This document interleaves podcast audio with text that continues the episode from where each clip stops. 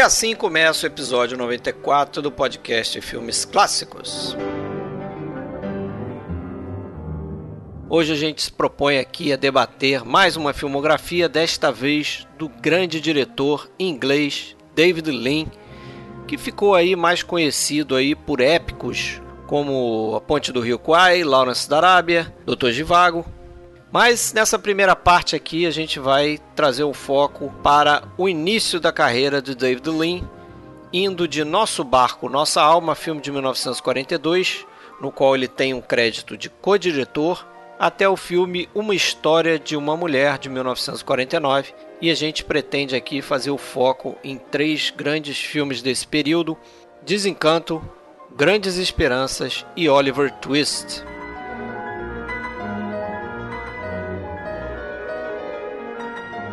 Pessoal, se você quiser ouvir mais episódios como esse aqui, acesse o nosso site oficial filmesclassicos.com.br ou então procura a gente no YouTube, a gente está no Spotify, está no iTunes e também está em qualquer aplicativo aí que toca podcasts em celular. É só procurar o nosso nome, Podcast Filmes Clássicos. E se quiser interagir com a gente, lembra que a gente tem uma página no Facebook, tem um grupo no Facebook com diversos cinéfilos que estão interagindo com a gente por lá.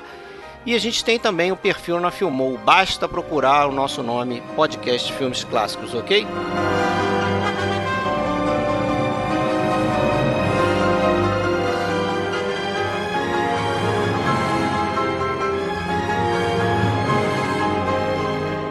Então, pessoal, vamos começar aí mais um episódio do podcast Filmes Clássicos e a gente voltando com mais uma filmografia, nossa segunda filmografia de um diretor inglês. E o nosso especialista em filmografias está aqui, já está rindo aí. William de Andrade, músico, já fez com a gente aqui o Bergman, já fez o Eisenstein, não pode reclamar, né? Que isso, jamais reclamarei. Tudo certo, Fred? Beleza, cara, como você tá? Tranquilaço. Ele fala de Blumenau e lá do lado dele não fisicamente, mas na mesma cidade. Tá o Alexandre Cataldo também. E aí, e aí, Fred, e aí, William, bem-vindo mais uma vez. Beleza? E aí, Alexandre. Beleza, você. Eu falo aqui solo do Rio de Janeiro. Vamos começar então com aquela nossa tradicional biografia. Fala um pouco aí do David Lean, Alexandre, pra gente. Vamos lá. Como sempre, vamos dar uma contextualizada, né? Acho que é, David Lean é muito famoso, é muito conhecido, mas acredito que muita gente conheça apenas os épicos dele, né? Que são os filmes que ele faz a partir de A Ponte do Rio Kwai. E nessa sériezinha de dois episódios sobre a, a filmografia do Lin, a gente vai inclusive pular, né? A Ponte do Rio Kwai. Isso aí, e, já fizemos, já. E o Lawrence da Arábia. Isso. Então, quem só escutar aqui não estranhe, você vai encontrar esses dois episódios já lançados aí, inclusive o Lawrence, se eu não me engano, 2015, já tem coisa de três anos. E o A Ponte do Rio Kwai ano passado, né, 2017. Esse mostra o peso do cara, né? A gente é. é. o único diretor que a gente fez já dois episódios de filmes e a gente ainda tá fazendo uma filmografia aqui com muita coisa boa para falar, né? Esse cara, o David Lean, nasceu em, em 1908 em Londres, na verdade num subúrbio ao sul de Londres chamado Croydon a gente vê aí, vai, vai falando coisas e vai vendo, parece que estamos tá, repetindo biografia de outras pessoas, né? Porque em muitas coisas se assemelham. É, filho de, filho de, de, de pais é, Quakers, né? Aquela corrente religiosa austera tal. Então isso sempre foi algo que, que marcou a personalidade dele, inclusive depois, né? Como cineasta, em muitos momentos ele ele tinha uma, uma posição mais inflexível, mais rígida, mais austera mesmo em relação às coisas. É, mas por outro lado também criou para ele alguns conflitos pessoais, né? Muitas vezes o comportamento dele não era muito é, de acordo com o que ele tinha vivenciado na infância, então ele tinha um conflito interno, né? Até questão de, de, de, vários casamentos que ele teve ao longo da vida, coisas mais pessoais. Mas por conta dessa rigidez dele, ele ele acabou é, sendo um, um, um, jovem, um adolescente um tanto introspectivo, né? não tinha aquele bom relacionamento com os pais, que não eram, não, eram muito inflexíveis, e inclusive ele se sentia sempre preterido em relação ao irmão mais novo do que ele, que, que era muito melhor aluno do que ele, ele sempre tinha é, a sensação de, de do irmão ser, ser preferido pelos pais em relação a ele, né? E, ele se sentia em segundo plano. Então, naturalmente, ele acabava canalizando para outras coisas e, e, a grande paixão dele nesse momento, até é, ele gostava de, de filmes, né? Mas ele era impedido, né? Ele não, não era permitido para ele ir ao cinema. E ele canalizou isso para fotografia, foi é, talvez a primeira grande paixão Tinha dele. Tinha uma, né? uma história de uma empregada, né, que ficava lá personificando o Carlitos. É verdade. E aí parece que isso despertou uma fascinação dele por esse personagem, né? Pelo cinema também a partir daí, né? E acho que mais tarde ele chegou a, a pregar lá uma foto do em busca do ouro, né? Um pôster do Carlitos e tal, então. Isso, verdade. Então ele tinha essa, já essa paixão também pelo, pelos filmes, mas não tinha o acesso. E, e mas aí, uma coisa que aparece era justamente essa essa paixão dele pela fotografia levou ele a um até um certo é, desde o início essa coisa da, do isolamento, da, né, é, que, que, que, seria uma marca registrada dele, né? Todo mundo que trabalhou com ele dizia que, que nos momentos mais complicados ele adorava ficar sozinho, é, ficava horas e horas a equipe esperando sem saber o que estava acontecendo, até ele tomar uma decisão, por exemplo, ele gostava de, é, de se isolar mesmo para refletir, tomar uma decisão. E, bom, e ele ganhou uma câmera de um tio, um tio muito. que aliás acabou sendo uma pessoa muito importante para a vida dele como um todo, que foi o, o, o tio Clement, né, que deu a primeira câmera para ele, uma Kodak, na, na, época moderna, e daí ele começou a exercitar isso. Lembra traços da, da biografia do Kubrick, né? Lembra? Kubrick também ganhou uma câmera, só que o Kubrick... Irado fotografia, né? É, só que Kubrick se profissionalizou nisso, né? Chegou a ser repórter da Life Magazine. Sim. Mas não há dúvida que essa paixão pela fotografia do, do Lin também contribuiu e muito para ele como cineasta, né? Já que ele. Outra coisa que ele sempre foi famoso é pela é, capacidade é, de, de, de, de uso da linguagem visual né, do, do, do, cinema. Né? Ele foi muito, por exemplo, como diretor de atores, ele não, não, não, ficou marcado por ser um bom, um grande diretor de atores. Não que ele não seja, também não, não, não precisa ir para outro extremo, mas ele era muito mais pela parte visual. Segundo o Richard Attenborough, né, ator e diretor também, né, o Lin tinha um talento para escolher os atores, né, fazer casting, né, escolher o ator certo para o papel certo mas realmente ele não ficou reconhecido muito como diretor de atores mesmo. E até assim, a, a explicação para isso é, é, é, principalmente o, o, enorme perfeccionismo dele, né, que levou inclusive ele a ser um diretor de poucos filmes, essa que é a verdade, fez só 16 filmes em, sei lá, em, em 45 anos, de, em 40 anos, basicamente dirigindo. É. Ele fez é, ele fez só 16 filmes né? que, que é pouco. Né? Mas também por causa de algumas escolhas dele. Né? Ele foi um cara que ele foi muito cauteloso é, com algumas escolhas. Poderia ter feito muito mais filmes nos anos 30. Poderia ter começado a dirigir antes, se quisesse, filmes de baixo orçamento, mas optou por não fazer isso. Ele tinha também um, um, preciosismo de escolher a história, né? Aquela busca pela história certa que ele, que ele poderia transformar em cinema mesmo. Ah, outra, outras coisas importantes aí da infância, adolescência dele, com 15 anos os pais se divorciam, que para ele sempre foi, ainda mais dentro de uma família Quaker, né, era algo totalmente impensável e o divórcio dos pais, ele sempre teve aquela sensação de que o pai tinha abandonado, aquela, aquela história, né? E, e ele via a mãe que nunca se recuperou plenamente dessa separação, aquele clima de depressão em casa e tudo mais.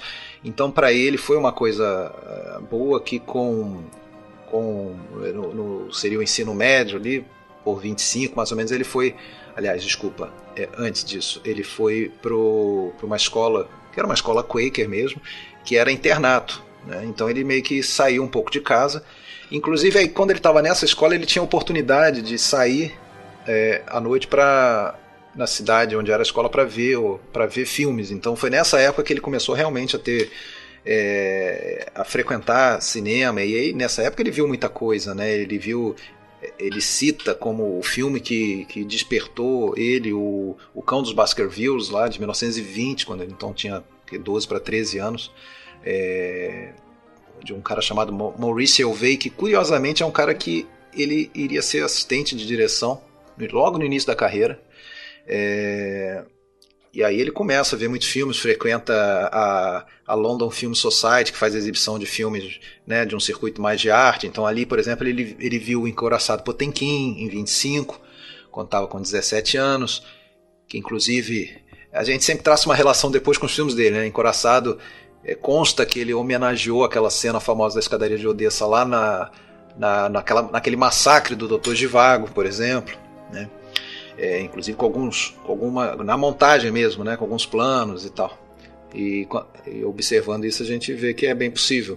É, e assim, ele sempre dizia que, bom, se você conhecesse o, o que era um subúrbio londrino naquela época, aquele ambiente sem graça, cinzento e tudo mais, é, você entender que eu, a minha a minha meu apreço pelos filmes americanos é, era como se eu estivesse entrando num, num, novo mundo, era uma fuga para um novo mundo.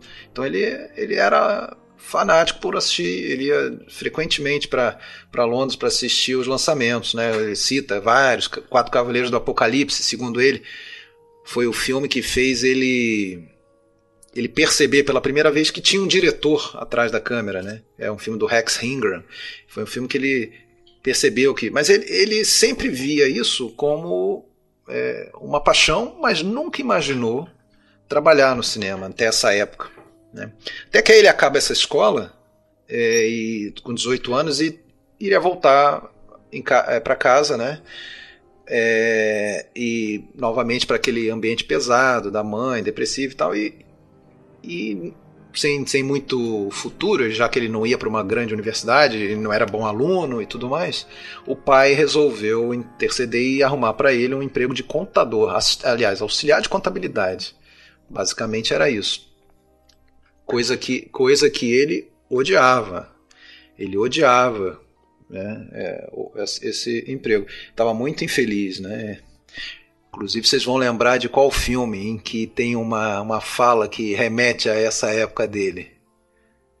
Gente, Ponte do Rio Kwai, não tem uma hora com um personagem. Eu acho que é o personagem do William Holden. O que, que ele fazia antes? Ah, eu, eu, eu conferia colunas e mais colunas de números que outras ah, três pessoas tinham conferido antes de mim e outras duas pessoas iam conferir depois que eu conferi. Então era, era uma alusão àquela época dele. Bom, esse, aquele mesmo tio que deu a câmera para ele percebeu que ele estava muito infeliz, né? E numa visita à casa dele percebeu no quarto dele uma pilha de, de revistas sobre cinema. Ele gostava muito disso, né?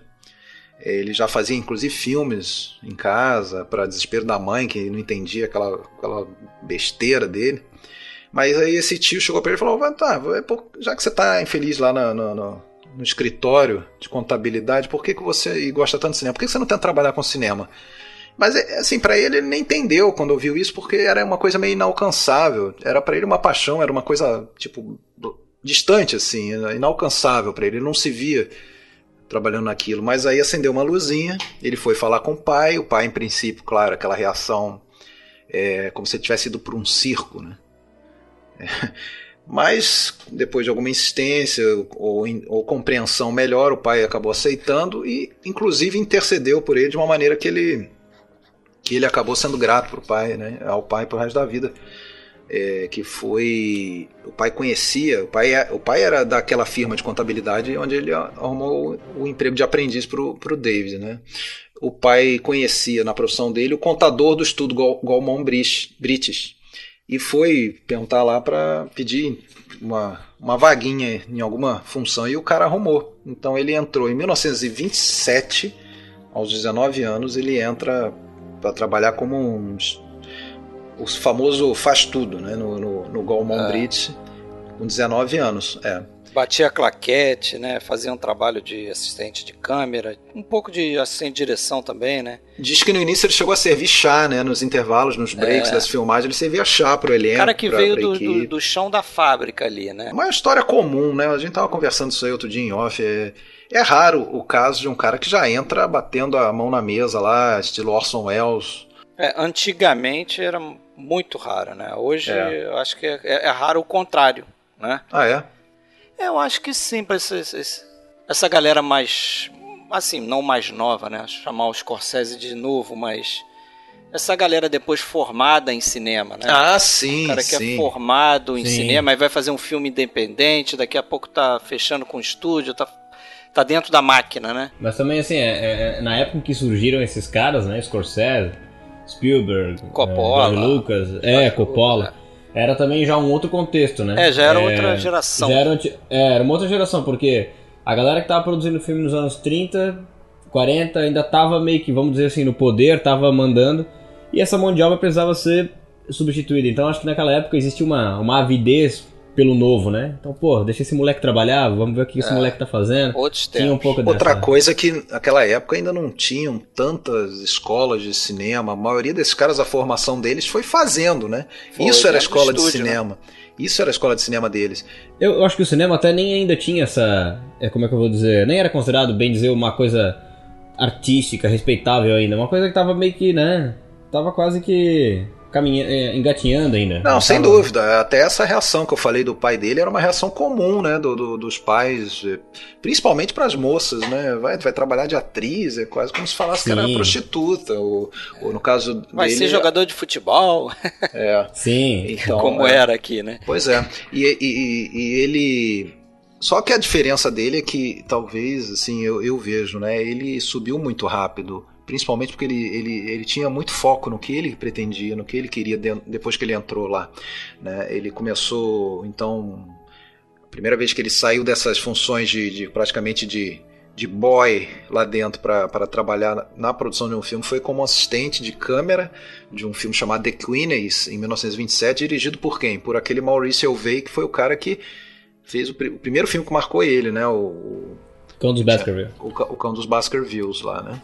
E esse cara, inclusive, curiosamente, esse cara tinha dirigido também nesse meio tempo, em 22, um, uma- um, um filme que era The Passionate Friends, né? Que é um filme Isso. que o próprio David Lean iria refilmar depois, em 49, né? O, no Brasil ele tem as. é, qual é o título mesmo? Eu A esqueci. história de uma mulher. A história de uma mulher. Nossa, que título. Mas essa foi a escola dele, né? Essa, Brasil. essa, foi, essa foi a escola dele ali no. Fazendo de tudo no Gaumont, no né? Ele trabalha como assistente de montagem, como assistente de câmera, como diretor assistente, até que um dia ele resolve que quer ser editor. Ele começa a se encantar por essa essa capacidade, né, de você juntar imagens e com isso provocar um resultado. E ele chega para o Maurício Elvey e fala: Olha, eu quero, próxima vez que você for para a sala de edição, eu quero ir com você para te ajudar. Quero te ajudar. Mas na verdade ele queria aprender também, né? E ele, Certeza. é, e ele rapidamente já estava ali editando filmes B, né? É, o que, que eram esses filmes B? Nesse, é, posso, posso comentar aquilo que eu falei em off ali? É uma coisa que eu acho que é muito importante para entender um pouco, né? Até esses dias eu estava vendo um um, um documentário que eu até botei lá no grupo e tal, dos Silent Britons, né? Que é, é, é para tentar combater um pouco aquele preconceito que se tem contra o cinema mudo britânico como sendo um cinema pobre, né? E se você vê ali, você vai até talvez ficar com uma pulguinha atrás da orelha que não era bem assim. Tem muita coisa que a gente vê, viu o mundo afora que estavam fazendo lá na Grã-Bretanha no mesmo período, até antes, né? Mas, o, bom, de qualquer maneira, o fato é que os filmes americanos é que davam lucro para os exibidores. Né? Até talvez pela questão do idiomas. É, o, a, o, público de cinema, no, no, na época do cinema mudo, é, na Grã-Bretanha, basicamente só assistia filme estrangeiro, principalmente americano. Filme britânico. E francês, né? Também. É, é filme britânico também. não tinha muito. Então, isso naturalmente é, era um problema, né? E aí o, veio uma veio uma lei que foi de 1927 lá, o tal do Quota Act, que obrigava os exibidores, os distribuidores a distribuírem uma quantidade tal de filmes britânicos para poder continuar exibindo filmes estrangeiros, né? O problema é que essa preocupação era só com quantidade, não com qualidade, né? Então o que aconteceu? Os estúdios, eles até até foi bom para criar empregos nos estúdios, né? Contrataram para conseguir produzir mais filmes, mas filmes ruins, filmes de baixo orçamento, filmes que eram filmados em uma semana, o tal do, dos quicks, né? Os cota quicks. E bom, mas aí para muita gente foi essa a escola, né? Fazer esses filmes ali em, em a toque de caixa, É meio como se teve também lá na, nos Estados Unidos, né? Eu acho que na, nos anos 10 ali, principalmente, você entra numa filmografia de um. até de um Chaplin, de um, de um, de um Buster Keaton e tal, deve ter um, um média-metragem ou um curta por, por semana ou dois por semana, né? Sei lá. Era uma é, coisa muito, muito. Era, é, mais era de produzir, quali... né? É. Então era, tinha esse problema. Se por um lado acabou não, não refletindo em qualidade dos filmes, por outro, quantidade, com isso mais, mais gente é, é, é, contratada e claro, né, ele acabou se beneficiando disso também, assim como muitas outras pessoas entraram nesse, nesse período, né. Só que alguns diretores eles se preocupavam em fazer uns filmes de melhor qualidade e o David Lean acaba, acabou tentando colar nesses caras, né. Um deles foi o Maurício Elvey mesmo, né. É...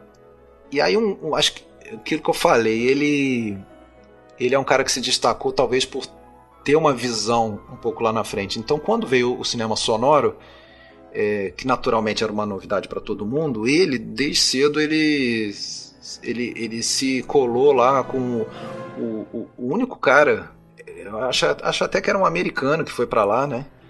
para passar a questão da, da, edição, o estúdio contratou, e ele juntou com esse cara, então ele ficou sendo um dos poucos é, profissionais de cinema britânico, dos poucos editores que dominava a questão da edição de filme sonoro, né, logo no início. Então ele passou a ser requisitado e podia escolher trabalhar com os melhores, né, então um cara, por exemplo, que fala muito bem dele nessa época era o Michael Powell, né, dizia que o grande diferencial dele é que ele vindo do. Ele era um cara de imagens, né? Então é, ele focava a edição na imagem e não nas palavras, não no diálogo, né, como era a tendência de todo editor fazer.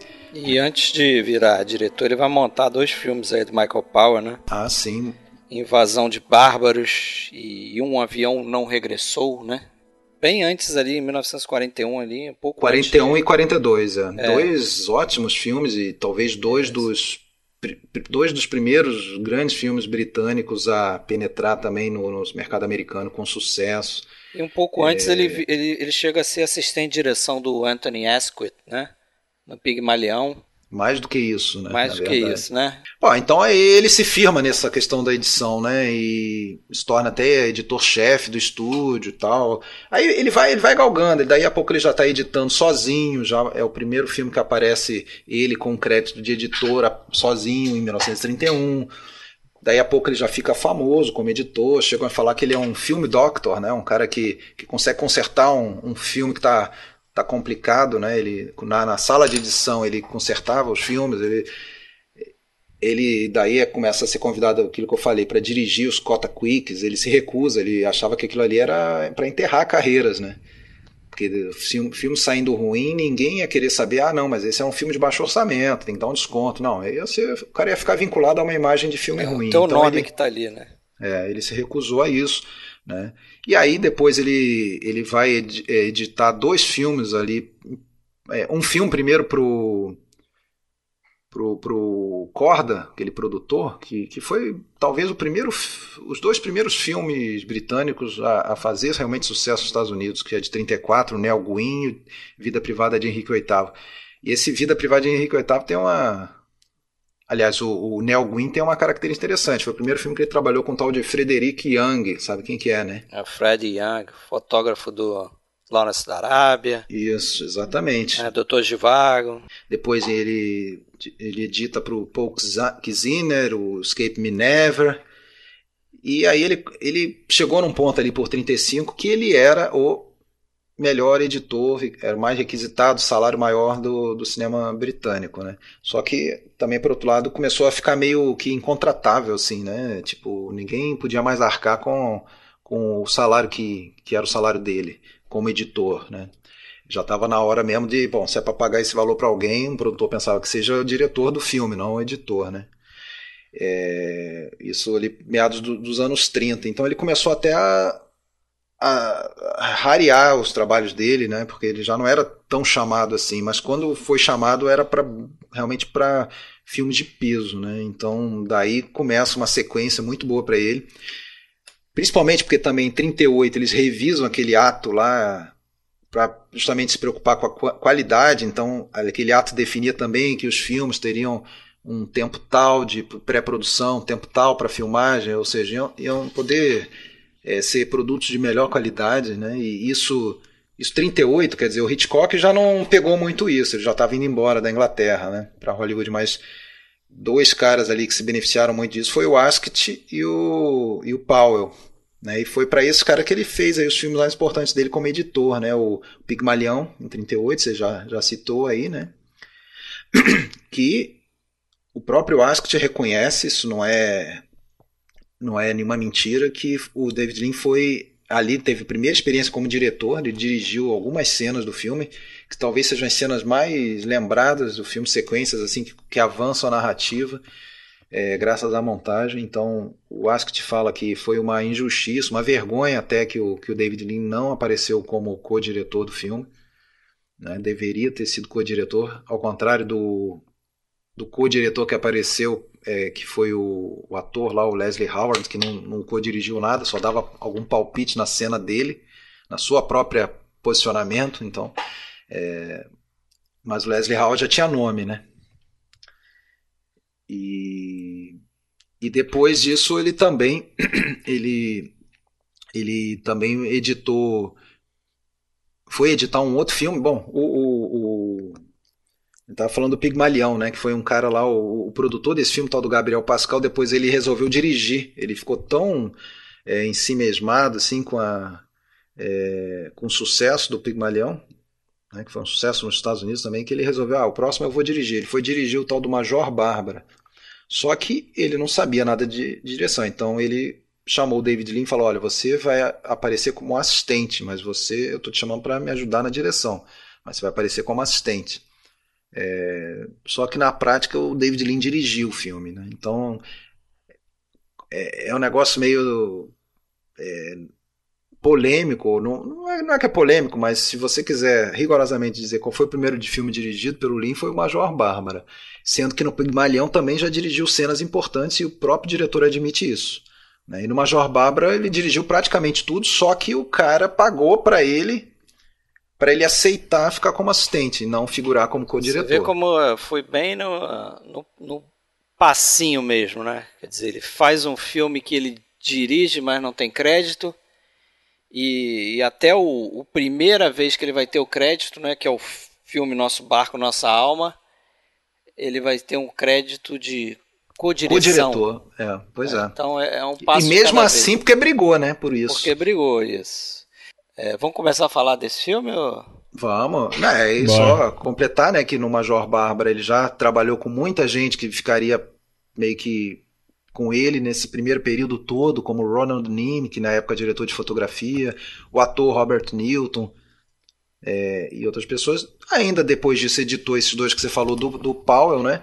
Só uma coisa curiosa e, e eu acho bem relevante, né? O, o Michael Powell, ele filmou do, do Invasão de Bárbaros, cerca de 5 horas de material e, e, não sabia depois como que ia ficar o filme.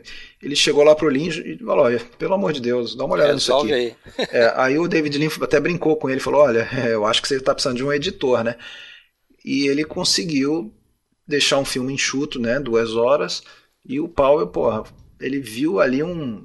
Powell diz, ah, o Lin era um excelente contador de história, né? Ele tinha um jeito é, que não era só sair cortando e diminuir o tamanho do filme, ele conseguia criar ligações que ele não tinha imaginado para tornar a narrativa bem mais suave, bem mais interessante, né? Então, é... só lembrando, né? Tanto esse do Invasão de Bárbaros, Avião Não Regressou e tal, eram filmes dentro de um esforço de guerra que estava, logicamente, dominando a sociedade e também o cinema britânico no início dos anos 40, né, por conta daquela resistência às tentativas de, de, de invasão nazista. E, e, nessa linha também veio então o filme que aí a gente vai falar, né, primeiro direção dele, que é o Nosso Barco, Nossa Alma, né? In Which We Serve, né, o filme de 1942, que como você falou aí, né, veio nessa esteira de filme de propaganda, né? Então foi muito apoiado aí pelo Ministério da Informação que inclusive oferecia de consultoria, é, de, de, de, mostrar para tanto para o Noel Coward, né, que é o acho que não, não seria exagero dizer que é o grande nome atrás desse filme, né, pelo menos é, no sentido de, de, de, chamar a atenção do público para o filme, né? E também de polivalência, né? De polivalência, né? Ele, ele, ele, ele faz dá uma de Charles Chaplin, né? É, mais ou menos. É, é, mais ou menos, mas assim, pelo menos de crédito, sim. É, sim. é porque ele era a muito famoso, dele. né, cara? Ele era é. muito famoso, ele era uma figura praticamente mais popular do teatro, do é, ninguém showbiz. conhecia David Lean ali, o público Não. em geral, né? Então Não. o Ministério da Guerra foi nele. Ele fazer um filme de guerra, pô, ia ser um negócio importante. Só, Prestígio, só, né? É. Só, só vou corrigir um negócio. Na verdade, o Ministério da Guerra não ajudou tanto assim. O Lean ficou meio chateado. Aliás, o Coward, né? Ficou meio chateado com isso e não entendeu porque ele pensou, porra, é, é porque era bom, um filme sobre um navio britânico que é bombardeado e afunda.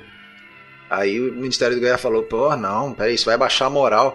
Aí ele pensou, porra, tá, mas lá o avião não regressou, começa com o avião britânico sumindo, porra.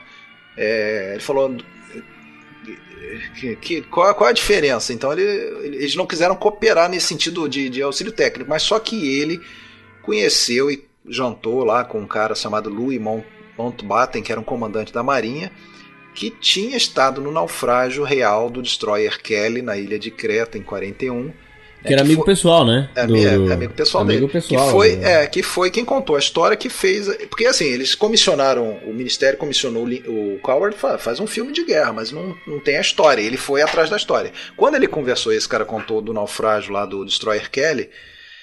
Aí, bom, essa é a minha história. E teve, nesse cara especificamente, aí sim, a fonte de informação, a parceria e tal. Diz que esse cara, eu acho, acho que até chegou a estar tá na no set em algum momento para dar alguma ah, Ele sugestão. usou aquele discurso final do personagem do Noel Coward no filme, né? já que ele atua também, ele é o, esse, esse capitão nessa figura do Mountbatten. É um discurso real do, do Mountbatten, que ele usou nesse depois desse quando esse HMS Kelly foi foi resgatado. Eu acho que ó, a, a frase que ele pega lá, ele pega um é, como é que eu vou dizer? Ele tenta estimular a tripulação dizendo, ah, eu quero que esse, eu quero que essa seja, que esse seja um, um navio competente e feliz, né? Porque não tem como você ser feliz sem ser competente, não tem como ser competente sem ser feliz. É, e essa era uma coisa que o esse Lord Mountbatten tinha como lema é quando comandava a tripulação e tal. Pô, agora esse filme claramente, né, tem uma mensagem de de, transcend, de transcender as classes sociais, né? Porque dentro do navio tem aquele, aquele famoso é, microcosmo da sociedade britânica da época. Você vê que o comandante é um cara de é, rico, né, da alta sociedade e tal, frequenta jantares. Ali o imediato. Cara que é empregada, né? É, o imediato é o, o, imediato que é o, o nosso amigo lá, o Bernard Miles. Ele é já né, a classe média ali e tal, e tem a marujada, né, que é o John é, Mills e John tal. Mills, é. O Richard Attenborough também. É, tá lá também. Então é que, aquela, aquela moral do filme que assim, olha, é, esse problema, essa, esse pepino aí é, é, é de todos nós, né? Esse, esse, estamos, eu acho que essa é a ideia principal né, do filme, quer dizer, é, unir todas essas classes em torno do mesmo ideal que era, ó, agora chegou a hora de, de defender a casinha aqui, né? É. Já que a ameaça está vindo de fora, não... acaba os problemas internos. Você falou que o, o, o Lin aparece nesse filme como co-diretor, é... mas na verdade o, o Noel Coward recebeu essa incumbência, mas ele também sabia que ele não era diretor de cinema, nunca tinha não, dirigido mas... cinema. Então ele procurou se cercar né, do, de, de, de bons, bons profissionais. Dos. Né? Né? Aí ele foi lá no set de filmagem do, do no, Um Avião Não Regressou conversar com o Michael Powell. O Michael Powell falou para ele: Olha, deixa eu te apresentar é, esse cara aqui, que é o editor do filme, David Lean, e apresentou o David Lean. Até o Michael Powell disse que foi o grande erro estratégico da carreira dele, porque daí o Lin passou a ser um grande rival dele como diretor e tal, na, naquele ano. Mas consta que o, o Coward ele nem gostava muito do cinema, né? Não, não gostava. Está no não. meio do cinema e tal, né? Disse que parece que o que eu li é que ele tinha um, um arranjo com com o David que ele, Coward, ia ficar responsável por dirigir os atores e o David Lean ia ficar com a parte mais técnica, né? De onde Eu colocar a câmera, com é, mas nem, nem isso aconteceu, é, porque o Coward próprio falava tem frases dele tipo, querido, eu, é, né, eu não sei porcaria nenhuma de filmar. É, assume aí. Ele baixou uma, uma regra lá que só era para chamar ele quando fosse a cena que ele estivesse. É, na, ele nem estava no set. Ou né? Ele não é o diretor do filme, só no papel. O diretor do filme seria David Lean. Pronto. Agora, uma coisa que ele que eu li que ele reclamou bastante é que o David Lean queria em alguns momentos usar um ângulo de câmera mais baixo. E ele, Coward, era meio vaidoso e achava que ele filmado de baixo não ia ficar tão bem. Parecia é. papada. É. ah, por causa sim, do queixo dele e tal. Eles ficavam brigando, não, não, quero um ângulo mais, mais para cima. Me filma de cima para baixo, né? Meio, meio plongé. Eu tô, tô detonando o Coward aqui, que é até curioso, né? Porque na época, então, ele tinha sido chamado para ser assistente de direção, oficialmente. Era para acontecer a mesma coisa que aconteceu lá no, no Major Bárbara. É, aí ele virou pro Coward e falou: Não, eu quero, eu quero ser co-diretor. Né? Até tinha uma mulher lá que era a, a, aquela famosa do, do, do roteiro lá, a, que fica com roteiro no set, uma tal de Caltrop, né? Gladys Caltrop, que aí ouviu essa conversa e falou: Não, mas peraí, por que, que você quer ser creditado como co-diretor? Todo mundo sabe quem é o, o, Noel Coward. E você, David Lean, ninguém conhece. Aí ela, ele teria falado: Não, tudo bem, mas eu espero ser conhecido um dia. É, e, e, realmente, hoje é, pelo menos internacionalmente, ninguém mais quase lembra de Noel Coward. Né? É, Verdade. Talvez só internamente lá, né? É, e também porque, por ter sido um, um dramaturgo, é, o nome fica, mas a obra, a obra do cara é, é difícil guardar né? Me, é, memória disso, né? O cinema, imagina, tu faz um filme e esse negócio fica, fica anos aí. O teatro, sei lá. Depende né? de ser fica, montado, né? Depende de ser montado. Tu faz um nome, mas perpetuar aquilo é, já é muito Verdade. difícil, né? É difícil. Esse filme a gente não, não deveria se deter tanto nele, mas é difícil, né? Porque a gente vê o filme, gosta e repara tanto. Eu gostei, cara. Até, até pro ser o primeiro, acho que cabe um. Mas realmente a gente tem que dar uma acelerada, porque senão a gente não Coisas importantes, é, coisas importantes dentro do sistema britânico. Então tem a estreia do Richard Attenborough com 17 anos, faz, fazendo um marinheiro covarde, né? É, ele até diz que ficou um pouco marcado meio por esse tipo de papel, né, do cara meio amarelão. É, tem ali o primeiro trabalho dele com John Mills como diretor, né, já que ele já tinha editado filmes com John Mills antes, mas como diretor ele seriam quatro filmes com John Mills, só perde para o Guinness, Alec Guinness, a gente vai falar bastante dele hoje. E a Cilia Johnson. Tem a Cilia né, Johnson, isso. Que faria três filmes, incluindo esse com ele, sendo que o mais famoso o Desencanto depois. Mas ela era e a aquela. Walsh também, né? A Kay, Walsh, Kay faz, Walsh tá nesse filme, tá no seguinte, também, mas... isso. Kay Walsh que era a esposa dele na época, inclusive foi alguém que sempre foi meio que uma Lady Macbeth assim no ouvidinho dele, falando assim, não, você não vai ser assistente não, nesse, nesse você vai ter que pedir isso para ser co-diretor. Ela ficava instigando ele a tentar ir atrás da, do, do, degrauzinho mais acima e também dava palpites no roteiro. Ela era muito assim, ela não era passiva nesse sentido, só uma atriz que ia né, fazer o papel. Não, ela não. contribuiu muito aí com momentos importantes da carreira. E, e, o negócio da Cilia Johnson, depois a gente vai falar mais dela nos outros filmes, ela tinha muitas. aquela imagem mesmo que ela passa, né, de, de, de, uma mulher normal, desglamorizada, era bem ela mesma. Ela não. Ela fazia questão de manter a vida normal dela, os compromissos familiares, dizia, olha, eu filmo só até tal hora, sábado só até meio-dia. É porque né, eu tenho que ir à feira, eu tenho que ir no supermercado, não, não queria saber.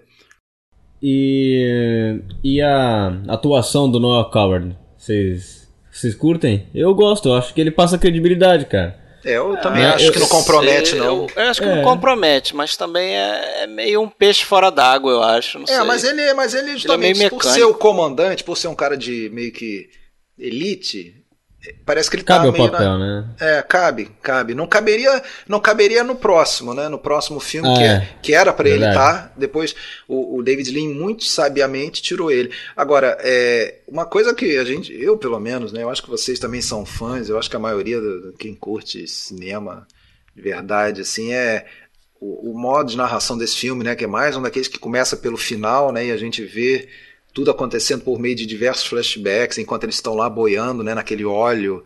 É. Né, ficaram nove dias no ah, estúdio, lá no que piscinão. que o David Lean vai usar aí, né, no resto da carreira e vai voltar muito nessa estrutura, né? O Sim. Doutor Givago é assim. Doutor Givago é assim. Eu li que pra esse filme, tanto ele quanto o Coward conversaram bastante sobre a estrutura que o Orson Welles usou em Cidadão Kane. E o produto final, eu acho que eles entenderam bem a estrutura. O filme é, é, bem montadinho, tem essa, essa narrativa desconstruída que é bem legal. Ainda tem esse negócio, a gente falou do. Vocês começaram falando, ah, o filme é do Coward, aparentemente se olha os créditos, o filme é só Coward, mas é. não dá para dizer que ele dirigiu. O roteiro, ele escreveu o argumento inicial baseado na conversa lá com aquele comandante amigo dele, mas uhum. os três amigos ali, o David Lean, o, o, Ronald Nim e o Havelock Allen, né, que eram os, os parceiros que depois formaria a produtora, os três é, mexeram no roteiro, uhum. né? Os três é, revisaram o roteiro durante as filmagens.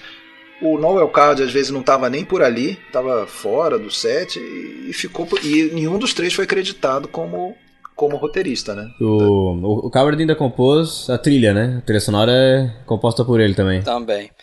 Mas isso vai mudar, né, no próximo filme aí. Vamos Agora, passar para ele? Esse filme, só uma coisa, esse filme, esse filme, ah, inclusive teve indicação ao Oscar, né? Teve indicação. Teve, perdeu para Casablanca, né? Melhor de filme. roteiro, né? Não, teve. Não, o nosso barco foi roteiro, né? Indicado por. Eu acho, eu acho não, que foi indicado. Ah, foi filme também. Foi filme, foi filme também, perdeu pro Casablanca. Filme e roteiro, e aí o roteiro, essa injustiça, só o Nobel Card, né? Mas ele ganhou um prêmio especial, né? De, de honorário, sabia, né? Esse, esse filme. Ah, eu não sabia, não. No também Oscar, não. É, ganhou. Aí, naturalmente, o, o, o filme fez um sucesso tremendo, né? O Noel ficou felicíssimo, é, viu que estava bem cercado, e aí ele vira para David Lean e falou: Querido, é, pega qualquer peça minha e filma, porque eu sei que vai dar um bom filme. Daí, nesse momento, ele, David Lean, forma a produtora junto com o Ronald Neame e o Anthony Havelock Allen, né, chamada Cine Guild, né, e realmente fecha com para fazer duas peças de cara ali do, do, do, do Noel Caso. Né? Na verdade, acabaria fazendo três em sequência, mas nesse primeiro momento ele já teve um contrato ali para fazer a, Esse Povo Alegre, né? o This Happy Breed, que saiu em 44, e Uma Mulher do Outro Mundo, Blight Speed, 45. Né? O que, que a gente vai falar desses filmes aí? É, e de novo o Coward produzindo, né? É, acho que ele chegou, o, o que eu escutei é que o Coward chegou a sugerir que eles, né, o Nima, o Coward e o Lin, meio que dividissem o, os principais créditos ali, né? Então, direção seria dos três, produção seria dos três, nessa linha. Só que aí entrou essa historinha aí que parece que a Kay Walsh, né, no ouvidinho lá do David Lean, falou: Ah, não, pô, tu já levou uma bandinha no, no, no filme passado, né? Você dirigiu o filme e ficou com, com crédito de co-direção. Agora, se você vai dirigir, assume o, o papel de diretor. E aí, realmente, ele peitou e. e não, mas não, não teve produção do, do Coward também, não. Né? Esse filme aí, o, o crédito do Coward é apenas ser o escritor da peça que na verdade seria o roteirista, né? Não ficou com crédito de produção? Eu tinha Não, a, errado, a, então. a, produção foi da Cine Guild, né? A produção foi da, dos três lá, do, do Nime, do Havelock e do Coisa. Até o, o, o, o Coward ficou meio chateado com, com isso, mas foi, foi da Cine Guild, bancada por um cara que também é importante falar dentro do cinema britânico dessa época, o J. Arthur Rank, né, que era um, um magnata lá da, da, distribuição, foi um cara que levava os filmes lá para os Estados Unidos, que é, e esse cara ele estava por trás financiando as principais produtoras é, da, da, Inglaterra nessa época, como a Archers lá do Paul Pressburger, a do Pascal, a do Cine Guild, a Two Seats, Two Seats lá do Del Giudice, então é, e esse era um cara interessante, né? Porque era um cara, claro, empresário, mas ele era um cara que dava liberdade para as produtoras não, Mas não olha prazo. só, o IMDB discorda de você, hein? É? o IMDB diz aqui Noel Cardo e Ronald Neame, os produtores. Eu acho que o Havelock Allen ficou mais como é, é, como é que é produtor executivo, né? Pode ser. Ele tinha muito, mas realmente a produção foi da da Cine Guild, da Cine companhia aí. Eu acho que ele também está acreditado, tanto o Havelock Allen e o Ronald Neame, junto com o Noel Card e o Lin, estão acreditados como roteiristas também, se eu não me engano. É, eu acho que era mais uma forma de dar uma um cala-boca no Coward, né? Ah, É. Olha, a gente lendo a história, o, Lin, o, o Coward não apareceu como produtor. Ele, inclusive, estava a maior parte do tempo fora, viajando, fazendo aquelas apresentações para levantar a moral das tropas mundo afora, na África do Sul, não sei aonde, na Ásia. Tá? Então, em muitos momentos, inclusive, eles mudaram, tipo, eles, mudaram, eles ampliaram bastante a, a peça, né? botaram é, ambientes diferentes e tal, e, e não, muitas vezes não conseguiam nem consultar o, o Coward. Então, é, também teve essas alterações, né? É, não deve ter efetivamente produzido. Mas o que eu acho mais interessante aí é, o, é a figura do Ronald Neame, né? Porque ele assina a fotografia que é em Technicolor, né? Eles usaram aquele processo de Tree Strip Technicolor, né? Isso. Que é o mesmo da, do Festim Diabólico e tantos outros filmes, né? Parece bastante, Mas né? eu, eu parece a ah, paleta do, do festim. é, mas eu acho interessante que o Ronald é o fotógrafo e assina a produção e o roteiro, né? Quantas vezes você vê um fotógrafo É, Com esse é um crédito cara de multitarefa. Ele começou realmente como diretor de fotografia, se não me engano, do Major Bárbara, né? E, e, e ele depois da- também dava palpite ali no roteiro. E aí mais pra frente ele vai meio que, que resolver virar produtor e mais ainda pra frente diretor, né? Então é um cara que que circulou, inclusive, pô, um filme daqueles da minha infância que eu que eu gosto e e tô com saudade, vou rever qualquer dia. Vou... É, Destino do Poseidon. é, filma, é direção, di- direção do Ronald. Ronald Neame. É. Não lembrava disso não. Agora esse filme aqui, vocês, é um filmezinho menor, né? Eu acho legal, assim, é, eu Eu gosto acho um bom filme, cara. um- Eu Tanto- também tanto bastante desse- bem legal. tanto esse filme quanto o anterior, eu acho interessante essa questão do, do otimismo, né? Que ele consegue sim. passar com esses filmes sem ser algo muito forçado na tua cara, entendeu? Com cara de propaganda. É.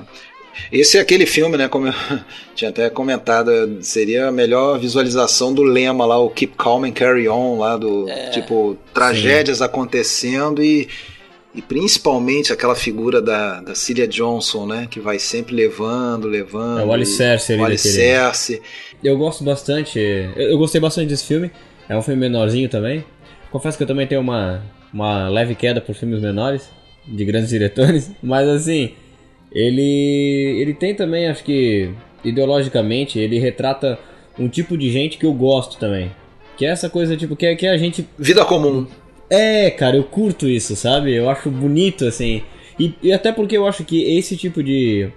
é, de coisa que, que ajuda a formar uma ideia até de nação, uma coisa otimista, assim. Isso. É a vida comum que a Queenie, a uma das Isso, filhas, cara. não suporta e quer fugir dela, né? Ela quer o É. glamour. Que é a personagem da Kay Walsh, né? A gente tá falando aqui dele, só de ficar falando eu, vontade, eu tenho vontade de rever. Eu não tinha É visto esse bom, filme. cara. vi Eu, também por- não tinha visto. Eu vi por E eu episódio. adorei. Tem umas duas semanas. Eu gostei bastante. Tem cenas muito legais. Essa cena, eu falei da Queen e lembrei disso. Essa- aquela cena em que ela vai fugir de casa. Aí ela deixa um bilhete em cima da, da lareira, se eu não me engano. Putz, é- essa sequência é muito Ela, legal, cara, cara. E aí tem toda uma cena, entra o pai com um amigo bêbado, aí depois a mãe desce ah, e dá um. Sim, dá uns eles fazem cara, barulho lá. Eles conversam. Aí só no final da cena é que eles vão descobrir aquele bilhete ali. Quer dizer, a gente já sabe que aquele bilhete está ali, a Já gente já sabe. da próxima tragédia, entre aspas, ali que Pô, vai cara, cair tem sobre uma outra eles. cena também, ó, Alexandre, que é quando ele ah, chega a irmã mais velha dar avisar notícia da né, morte, da morte, né? Do, do- morte do irmão mais novo, cara. E aquela cena eu acho sensacional, porque o rádio tá ligado, ela disse que deixou o rádio ligado porque foi presente do filho. E aí a cena corta, eles vão pra fora, ela vai pra fora avisar os pais e eles voltam. Não tem de um Meu, diálogo. Muito Cara, legal não tem um diálogo. Eles... Essa cena é muito bonita, cara. Essa Ele tem citada, momentos. é. Eu até botei no grupo Muito essa bonito, cena outro cara. dia. Essa cena é citada como uma das cenas mais lembradas. Ah, assim, e aí a É ideia dele bonito, de cara. filmar o nada ali, né? A gente sabe que tá acontecendo Sim. uma coisa lá fora, mas você vê um pedaço Sim. da sala com com a mesa e tal. Pra não ficar monótono. A câmera não fica parada, né? Ele vai dando um. É. Ah, ele, ele Uma tá- dançadinha. Ele E, move os... Apesar de ter filmado o nada, quando esses personagens voltam da rua, do quintal, eles estão também olhando pro nada, né? É uma sensação de, de, de horizonte, assim, por trás da câmera que É, a gente só consegue visualizar através dos olhos uma daqueles cena atores. muito assim. boa, né? Cara, e assim, Muito boa, cara. é assim, é uma família uma família de classe média baixa ali, né? Sim. É, e o, o Coward queria ser o, o ator principal. O, o Coward é que era, era quem interpretava o, o papel do pai no teatro, né? Sim. Mas aí o David Lean falou: Não, peraí, cara, você não vai. Você é um cara de high society aí, você não vai convencer como. E aí chamou Robert Newton, que já tinha trabalhado no Major Barbara, que era um cara problemático, que tinha problemas sérios com a bebida na vida pessoal dele. E o, e o David Lean não, não suportava essa questão de ator chegando bêbado, ator atrasando por causa de bebedeira.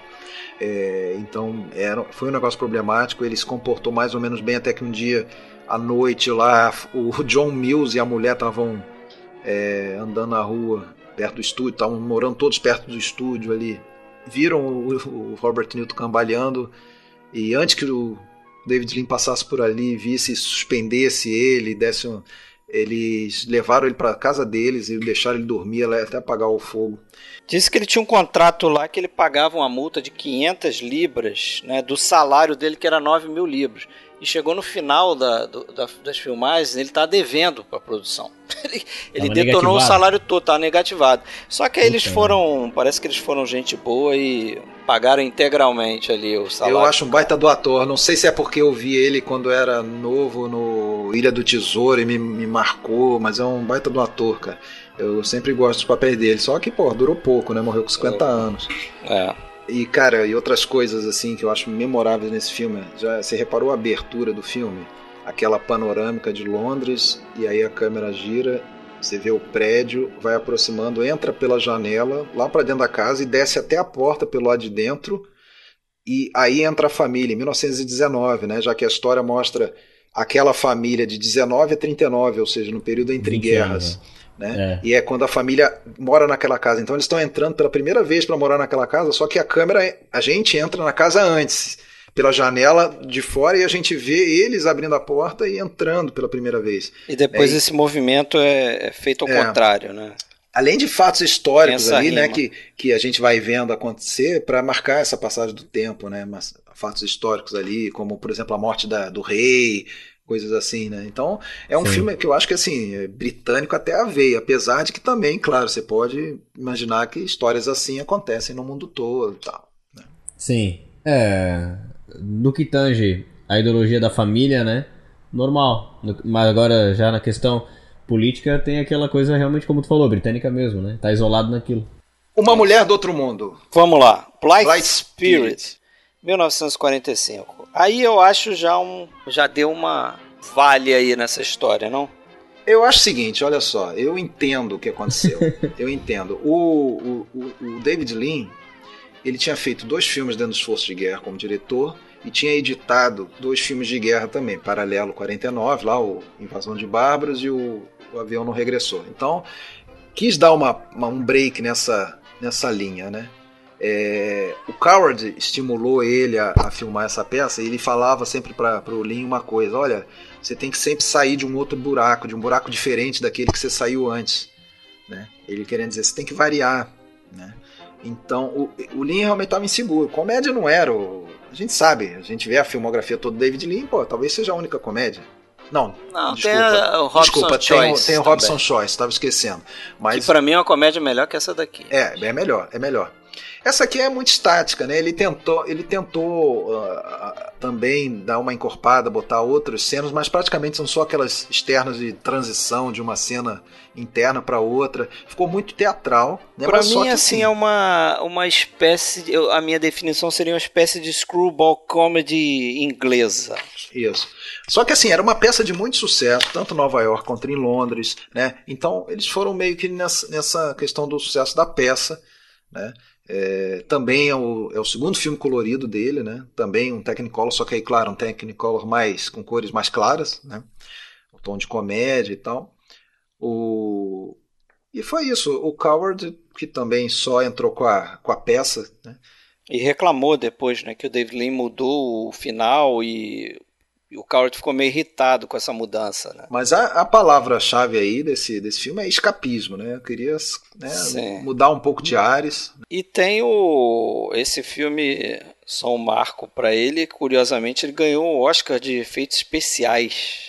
Era uma competição de dois filmes só, concorreu com outro filme lá que agora não vou lembrar qual é, mas acabou ganhando porque eles fizeram um, um cenário lá, né, que permitia que a atriz, a Kay Raymond, andasse é, livremente e eles iam seguindo ela, com ela estava caracterizada com uma, uma tinta fluorescente, eles seguiam ela com, com um spot de luz, né? Para dar um efeito como se ela tivesse sempre brilhando, tivesse sempre ali com uma aura em torno dela, né? E isso era o efeito especial, o ganhador de Oscar da época, né? Você imagina. Tem, tem, tem de elenco tem aquela Margaret Rutherford que faz a, a, a médium, né? A vidente é. e tal. É uma figura caricata. Tem o mesmo, Rex né? Harrison também. Inclusive, ela estava na peça em Londres, essa Margaret Whitford, e o Rex Harrison, com quem ele teve problemas sérios, né? O Rex Harrison, é, na verdade, era muito inseguro também e teimoso, né? Sim, o Rex Harrison falava que o David Lean cansava de tipo, fazer uma cena e virar para ele e falar assim: e aí, tu acha que foi engraçado? Isso vai ficar engraçado? Quer dizer, totalmente inseguro fazendo uma comédia, o David Lean, eu imagino. Pois é, o, mas o Rex Harrison, ele às vezes se recusava a atender o que o Lin estava pedindo, né? Aí, o, aí tem aquela piada, né? Que o Lin chegou para o Rex Harrison no canto e falou: Olha, ok, eu sei que você não acha que eu seja um, um, bom diretor, mas só que eu sou um baita de um editor, cara. E se você não fizer o que eu tô te pedindo, você vai acabar picotado no chão da sala de montagem. então, é melhor você atender. É, passou a andar na linha, né? Pois é. Mas tá bom desse filme, né? Tá bom. Vamos pro, pro primeiro. Vamos começar? Vamos começar agora, depois de uma hora Vamos. de podcast. Vamos começar. Vamos, lá, ainda em 1945, Desencanto, Brief Encounter. Mais uma Filmaço. vez. Noel Coward. Mais uma vez e a última vez, né? Última vez, é. Última vez. Então, uma peça do Noel Coward, que parece que era um conjunto de três peças de uma série de nove, né? Não, na verdade eram nove, né? Uma... Eram nove peças, né? E eles, eles Curtas fizeram uma um série. De... Mas eram três, passava três por noite. Era é. três por noite, eram três. Três por noite. Três eram noites. Nove, nove peças, nove três peças. por noite, variando a cada três dias. Né? E, o e todas tinham um título, aí a série tinha um título de Hoje à Noite às oito e meia, não é isso? E dentro desse, desse conjunto aí tinha uma pecinha lá que o próprio Coward considerava a mais madura delas, que chamava-se Still Life que foi a gênese desse filme aqui, né? Desse roteiro que deu no Brief Encounter. É. Sim. Bom, desde já a gente começa a falar sobre a questão de nesses três filmes mais sérios aí dessa o mais importante desse período que a gente vai falar hoje, a questão da adaptação, né? Nesse caso aí a gente está falando de uma peça de teatro, tá? Depois vão ser duas obras da literatura consagradas, né? Mas aqui, porra, o, era uma uma boa peça, mas uma peça confinada, numa sala né, da, da estação, né, no café da, da, da estação. E o, o, grande mérito aí do, dos roteiristas foi pegar essa peça e acrescentar outros ambientes, outras situações que, que deu uma, uma engrandecida, né? Vocês não acham? Sim, com certeza. Com certeza. E esse é um filmaço, né? Talvez o primeiro grande aí. É o primeiro grande filme dele, né? Acho que é o primeiro, assim, que você pode destacar do que ele tinha feito antes, assim. É, eu imagino. Muito... Acho um filme bastante sensível, é, uhum. apesar de que culturalmente eu acho que, que tiveram é, reações distintas, né, de acordo com, com os países que iam estreando o filme. Por exemplo, dizem que os franceses não entendiam o filme, né, e ficavam se perguntando assim, pô, por que, que a mulher não vai para cama com o cara, né? Por que, que não o próprio transam? Trevor Howard, Qual o problema, né? né? Sabe que o próprio Trevor Howard. É, o Trevor Howard falava também naquela cena específica no cena do, apartamento, apartamento né? amigo, né? Parece que é, é a cena que fica claro que eles vão consumar ali o. Sim. Mas, é, mas por outro lado é a cena que eu acho que eu acho que o filme se torna algo mais por não ter acontecido nada, né? Por ficar só na imaginação. Sim, sim. Por ficar e também, só no quase. Cara, e também pela época em que ele foi filmado, né? É um filme que, pô, querendo ou não, retrata um período é, de um moralismo extremo e, e acaba sendo vítima disso. Ou vítima não, mas, mas uma consequência, né, dessa, dessa época, assim.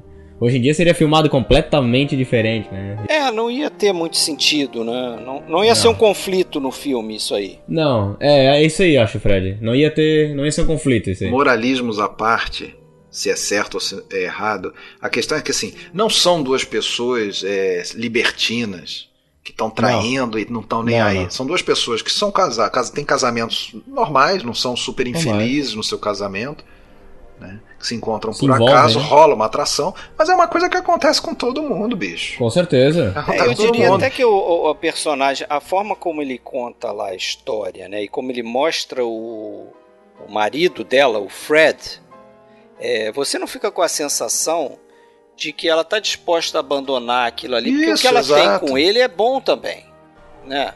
Sim. E eu acho que Sim. isso é o, uma, um detalhe também diferente na peça, porque na peça a peça também não mostra o, o personagem do Fred, do marido, não é mostrado, é só citado. E os filhos também são só citados. A gente fica sabendo que ela tem dois filhos e tal, mas você não vê. Uma coisa é você ver a relação dela ali dentro claro. de, de, de casa, né? o ambiente relação, familiar dela, né? Claro, porque faz muita diferença tu teorizar essa relação Isso. e tu, na verdade, manifestar ele fisicamente, né? Tem, tem uma diferença enorme, aquilo salta aos olhos e te, acaba te convencendo. Tem até, inclusive, a, a cena do, do, do trem, que é quando eu acho que, que é, é uma cena que não tem na, na peça, mas que o David Lean decidiu colocar, que é a cena que ela tá no trem. E sai correndo. E ela tá pensando. É, não, ela tá pensando. Olhando a janela, né? Trem. É, ela tá olhando a janela e ela vê os dois vivendo. E aí tem os dois dançando e tem aquela coisa. A maneira como aquilo é retratado já entrega que ela sente que tá vivendo uma fantasia, né? É. Aquilo é metade do filme e tu já sabe que ela não vai abandonar o marido porque a própria personagem já entrega que ela vê aquilo como uma fantasia mesmo, assim. Não é uma coisa a ser realizada, né? É um sonho mesmo que é ela, verdade. Que ela tá tendo outra ali. coisa forte no, no filme também, é essa estrutura de novo do flashback. Sim. Mas eu acho que com um twistzinho bem interessante que é o seguinte, é a gente tem aquela cena inicial onde os dois vão se, né, o personagem do Trevor Howard e da Celia Johnson estão na estação e aí chega aquela mulher tagarela, amiga. né, amiga uhum. dela que interrompe ali o último momento que eles têm juntos e, e, tem aquela apertada no ombro do Trevor sim, Howard. Sim, a gente vê aquela cena pela primeira vez, é uma não coisa. Não entende muito bem, né? A gente não entende muito bem. Depois a força que aquela cena ganha no final, porque ele refaz é a cena. Coração, né? cara. É, de apertar. E a gente entendendo tudo que aconteceu com o casal, tudo que eles passaram, aí é que a gente dá, dá um clique maior, parece que é o que, cara, que essa é a última vez que eles vão se ver. É, e também, por outro lado, é, esse twistzinho já no começo, ele te entrega também que tu já tem dois personagens modificados pelo aquele contato, né? É. é de, depois o filme volta e aí essa relação entre eles vai sendo construída, mas quando o filme começa tu sabe que, opa, alguma coisa aconteceu aqui e é forte, é uma coisa que vai realmente fazer diferença na vida desses personagens. A cara que ela fica depois, né? E aí depois o filme volta e é sensacional, cara, eu acho esse começo. É. Pois é. Cara, mas é, uma coisa que eu acho muito interessante nesse filme é aquela, principalmente as sequências que são filmadas na estação, né? Na estação mesmo, nos, é, aquele o primeiro plano do filme, né? O primeiro plano do filme passa aquele trem zunindo, soltando aquela fumaça. Sim. É, eles, eles, eles filmaram em locação, né? Quanto, quanto a isso aí, é um, é um primeiro é, é, experiência do, do David Lynch saindo mais do estúdio, né? É, indo para locação. Inclusive ele falava que o, o, o, filme, o David Lynch falava isso, que achava que o filme estava meio que na vanguarda do, desse novo realismo britânico. Essa tendência do cinema britânico a, a procurar um, um naturalismo maior nos filmes, né? Então para isso, como a gente já viu em outros em outros cinemas novos por aí, né? De ir para as ruas e, e, filmar o temas povo mais na reais, rua, né? temas mais reais, uma fotografia mais de documentário, de newsreels mesmo, né? Ele escolheu uma estação de meio que de subúrbio, a tal da Carnforth Station, né, que não era assim tão concorrida, mas que também era uma estação de entroncamento porque era, era importante ter aquela coisa do, de duas plataformas que tinha que atravessar por baixo ali da rampinha. É, tinha que servir a história. Visualmente ali. fica muito legal aquela coisa, né? Que ele tem que sair correndo para atravessar para outro lado e, e nossa, é, é, fica muito bonito ali aquela, aquela coisa. E é engra, a história engraçada é que o que o David Lean ficou tentando fazer aqueles planos do trem que passa é, sem parar, né? No, que, no início do filme. E, e todo o trem que chegava, quando via aquela, aquelas luzes na plataforma, aquela movimentação, o trem desacelerava, né? Medida de segurança, poderia estar acontecendo alguma coisa, e, e porra, aí não dava certo, ele queria que o trem passasse a toda ali, né? Aí ele, pô, precisou dar instruções lá, pô, manda o trem passar e não parar, porque eu preciso pegar o, ele a, a toda ali, né? Mas ficou muito, muito legal aquele. Apesar de ser um filme bonito pra caramba, tu vê a relação daqueles dois personagens sendo construídos, aquele sentimento sendo construído e crescendo na nossa frente. Por um lado também é muito, muito, muito triste, porque traz também esse peso, essa coisa castradora que é o moralismo, é o tradicionalismo, fazendo peso em cima daquelas pessoas, né? Porque por mais que eles vivem aquela relação e aquilo é, é bonito de ser visto e, e, de ser construído, de ser vivido, é um sofrimento absoluto, assim, tem muitos, tem muito, tem muitas cenas em que é, nela especialmente ela tem uma, um domínio é, expressivo muito forte. E o Lin abusa dos closes, assim, nela. Aquela cena do trem que ela vai para se suicidar, o trem continua passando, nem filma o trem. Fica um longo. Só vê o, é, o vento no rosto dela. dela. Flash no rosto dela. Né? É, né? e tu vê aquela amargura, o sofrimento todo só no rosto dela. É ela que traduz isso, assim. Eu Cara, acho que inclusive, genial. acho que inclusive deve ter entrado um outro cisco ali, mas só que aí não tinha mais o rapaz lá para tirar o é, cisco né? dela. Cara, mas eu concordo com você, mas pensando bem, e eu acho que essa é a grande simbologia dessa estação de cruzamento de, de, de duas linhas e tudo mais. É, porra, todos os relacionamentos da nossa vida são isso aí, cara. É um, é um, é um brief encounter, é um cruzamento. É um pode ser um brief de duas semanas, de um dia, de uma noite, ou pode ser um brief de 30 anos, mas vai acabar sempre, entendeu? Nada é para sempre, né? Então, eu acho que é, acaba sendo quase que uma, uma conexão breve, um encontro, Sim. um cruzamento, né? As duas linhas de vida que se cruzam em algum momento, as linhas do trem, é. tem a ver com isso. E se cruzaram, durou algumas semanas e, e, e deu. Né? E eles talvez eles fizeram uma escolha, né? Eles fizeram a escolha de por resistir, porque ah, não deu certo porque o amigo chegou no apartamento, mas se eles quisessem mesmo, eles davam um jeito em outro, de outro lugar e tal, né? Mas é, ela tinha muito a perder e, e ele também, né? Você vê aquela cena quando ela sai correndo do apartamento na chuva e vai para uma praça, passa até um guarda, né? É, pô, dá aquela impressão até que ela cometeu um grande crime. Sim. Na verdade, é ela re, re, reavaliando, né? o que, que ela está tá fazendo, se vale a pena, se não vale, é, por melhor que seja. Até porque, cara, a gente sabe. Vamos supor que ela fica com o cara, separa. Depois acontecer a mesma coisa também. É, é assim, é sempre assim. É. É. Nem os Beatles duraram para sempre.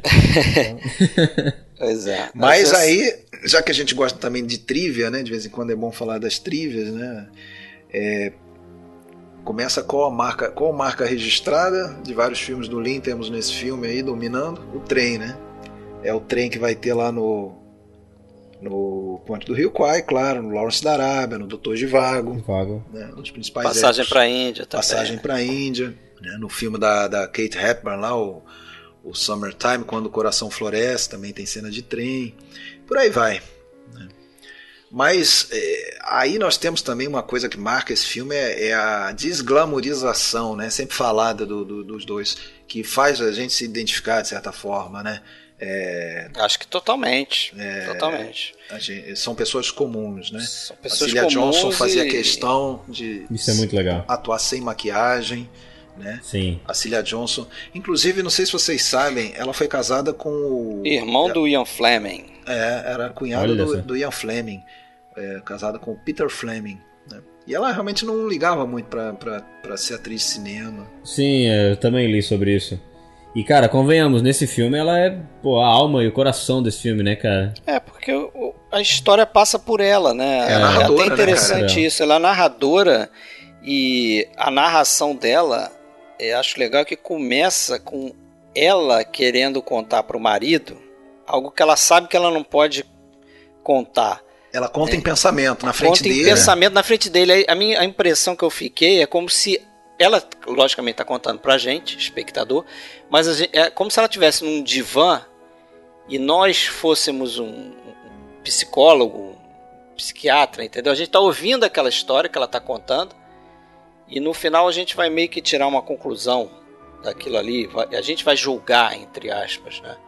E coisa que o marido dela não pode fazer, apesar de que no final também tem sempre essa, essa pergunta, eu acho que vocês perceberam isso também, tem um diálogo ali que parece meio dúbio.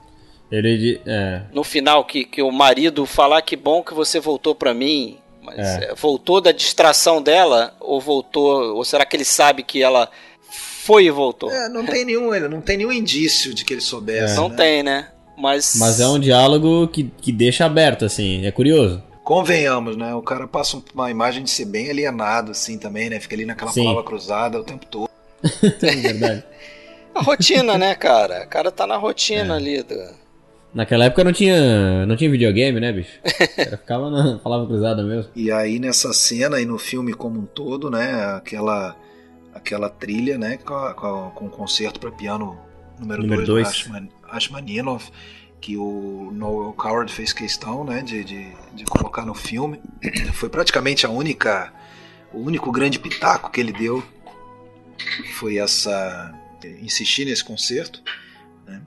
Para desespero do, do, do, compositor que estava contratado para fazer a trilha, né? Porque não queria, evidentemente, né? Porque tipo o trabalho dele sumiu, né? Todo mundo quando lembra desse filme lembra só da trilha do Rachmaninoff, né? Não lembra de outra música. É... E eu acho que é legal também é... a gente comentar que tem também, apesar desse tom pesado, dramático do filme, de quase assim uma tragédia romântica, né? Essa coisa assim. Tem, a, tem um, um subplot cômico, né? Daquele casal da, da, do, do, guarda da estação lá, né? O... É, eles deixam as coisas mais leves mesmo. Quando. né? É meio quase que como um deboche, né? Porque, tipo, eu vejo aquilo ali quase como um deboche, no sentido de que.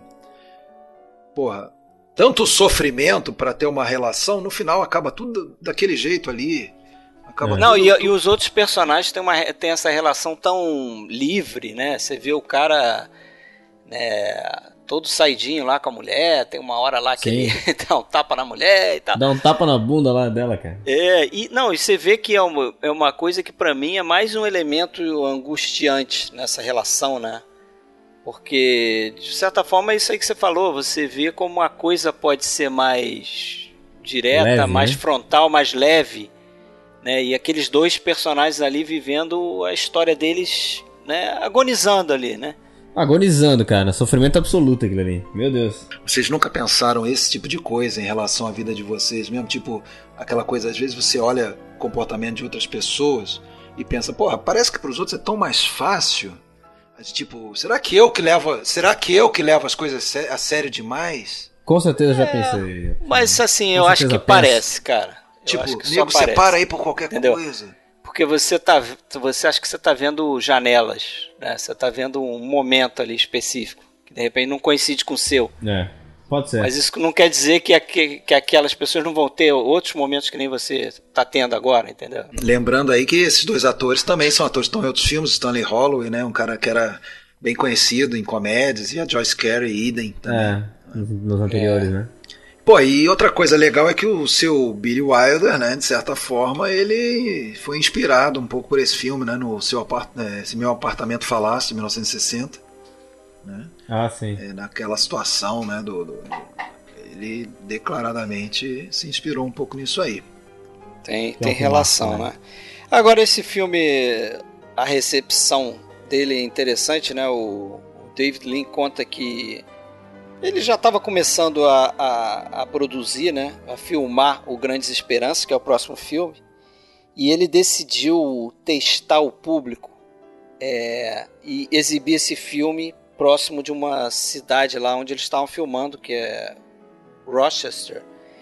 E é uma região ali de estivadores, né, de famílias de, de, de classe de mais baixa e tal. E aí segundo ele, o público não tinha muita sensibilidade para entender ali o que ele estava passando com o filme.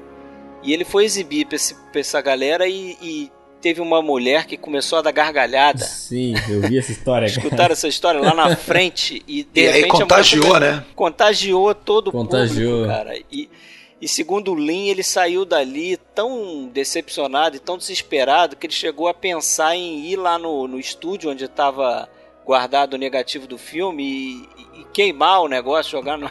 É, mas isso foi, isso foi só uma preview, né? Não foi a estreia é, não, mesmo. Não, a estreia o filme realmente. Foi um teste, né? Um teste o filme fez, o filme fez sucesso, teve três indicações, foi a primeira. Inclusive melhor diretor, né? Em primeira indicação do Lin, né? Primeira indicação dele como diretor e primeira indicação de um diretor britânico num filme britânico. Né? Verdade. Primeiro ah, diretor sim. britânico a concorrer ao Oscar de direção, numa produção britânica. Ah, você, você tá falando primeiro diretor britânico num filme britânico que o Hitchcock já tinha sido antes, né? Ou não? Aí eu não, eu não lembro, mas se foi, o foi no filme foi. americano. Mas é, foi no filme americano, né? O Rebeca é um filme o, americano. O Rebeca foi indicado é a melhor né? filme. O Rebeca foi indicado a melhor filme, mas o Hitchcock, eu não lembro se foi indicado como diretor pelo Rebeca. É, mas, mas mesmo que seja, né? A gente sabe que o Hitchcock não foi indicado a direção antes de Rebeca, se é que foi em Rebeca, né? E o primeiro filme americano dele é Rebeca, então ele é não Rebecca, foi é indicado pelos foi, filmes foi. ingleses. Ele, ele, foi, ele foi indicado sim, tá? Eu conferi aqui, o Hitchcock. No Rebeca. E aí nesse ponto é um bom momento pra gente fazer aquela divagação do PFC. Devagar, vai lá, vai lá, devagar. Então põe uma trilha de divagação. Fa, fa, seja breve na, na divagação, né? na verdade, o que me, eu fiquei pensando, ah, eu, eu, acho que é a primeira filmografia, é a primeira filmografia de um diretor britânico que nós vamos fazer. Aí depois logo eu lembrei, não, peraí, fizemos já o Hitchcock, foi logo a primeira, lá no início, quatro anos atrás. Mas essa esse momentâneo esquecimento, eu acho que tem sua razão de ser, porque a gente não pensa no Hitchcock como um diretor britânico, eu acho que a gente pensa no Hitchcock como um diretor universal, mais do que o Lin, né? De alguma Sim. forma, eu acho que. E eu não estou aqui falando dos filmes feitos na Inglaterra ou feitos em Hollywood, que é algo que os dois tiveram, né? É. De carreira filmando na Inglaterra, depois filmando em Hollywood. É, não estou nem falando isso, estou falando em, o, clima, o cheiro do filme, a cara do filme, filme britânico, e o Lin, mesmo nos seus filmes hollywoodianos, tirando o Doutor Vago são todos filmes de, de alma britânica, né? Exército britânico no Lawrence da Arábia, no é, Ponte do Rio é, Kwai. Tematicamente, ele escolheu filmes mais britânicos, né? Roteiros, é. histórias mais britânicas. Mas eu acho que o, o, o, também, não sei se por conta do tema, da escolha do tema, me parece que o David Lean ele usa é, tanto técnicos e atores britânicos. Né? Uhum, ele é escolhe verdade. atores britânicos. Você vê, quando ele faz o, o, último filme que a gente vai fazer aqui, só dando uma adiantada, ele faz o, a história de uma mulher, aquele Passionate Friends, que ele usa um ator que a gente de cara pensa logo nos Estados Unidos, que é o Claude Rains, só uhum. que ele é britânico. Ele é londrino. Britânico. É, então, é ele vai fazer o Lawrence da Arábia, ele escolhe quem? O Peter O'Toole. Né? Ele, o Alec Guinness é o, é o, é o principal do, do Ponto Kwai. Né? Mesmo quando ele está fazendo filmes com alguma relação com o cinema americano, produção americana, ele está escolhendo temas britânicos e está usando. É, Exceção marcante, o Mar Sharif. O Mar Sharif. Sim. É. Sim. Mas o Egito mas aí... também era colônia na época, né? Também tem isso, mas tudo bem. É. mas o Omar Sharif mais, mais no. talvez no. No Doutor Givago, né? Porque no Lawrence da Arábia, ok, ele, ele tem um papel, um papel forte, mas não é o papel principal. É um papel que não, é um papel que não poderia ser de um inglês mesmo, né? É, exatamente. Sim, é, bem é. isso mesmo. Cabe, né? É, tem, tem contexto, vamos dizer. É verdade. E aí, quando ele não faz um filme com tema britânico, ele faz um filme com tema é, soviético. É verdade, é verdade. E ganhou Cannes, né? O Desencanto, a gente está esquecendo de falar, né? Isso, Isso é, é importante. Ganhou o prêmio dos críticos, né? No Festival de Cannes. E a Cilia Johnson ganhou o prêmio de melhor atriz no New York Film Critics Award. Então ganhou, ganhou prêmios internacionais aí. É, é, é, engraçado que a distribuidora, o braço francês da Gaumont, distribuidora, ele se recusou a, a, a, passar esse filme na França. Você até comentou, né? Esse filme não foi bem recebido na, na França. Aí ganhou Cannes, pronto. Aí Aí agora começou a valer, né? Agora vamos ver. Mas vamos para o próximo filme, galera. Grandes Esperanças, Great Expect Temptations, 1946. Vamos lá.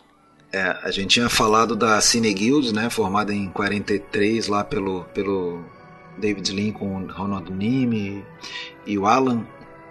Eles, bom, o David Lean nessa altura já tinha feito quatro filmes de alguma maneira ligados ao Noel Coward.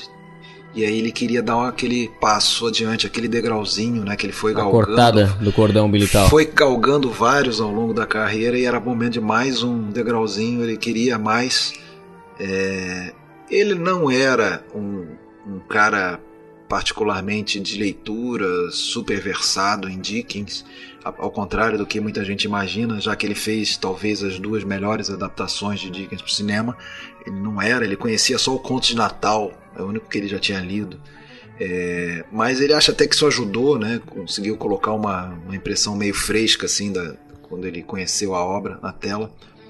Mas assim, cara, é, se dá para falar é, sobre um, ad- adaptações é, boas de, de livros para cinema, eu acho que são esses dois filmes, justamente porque ele conseguiu é, transpor o espírito, né, do, a ambientação, o espírito do, do, do livro, sem necessariamente passar todos os eventos, passar Curioso isso, né? Eu acho que. Não sei se é nesse filme ou se é no Oliver Twist que eles, eles chegaram a estimar é, quantas horas de filme seriam se eles filmassem o, Acho que era oito o horas, livro né? todo, né? Era algo assim.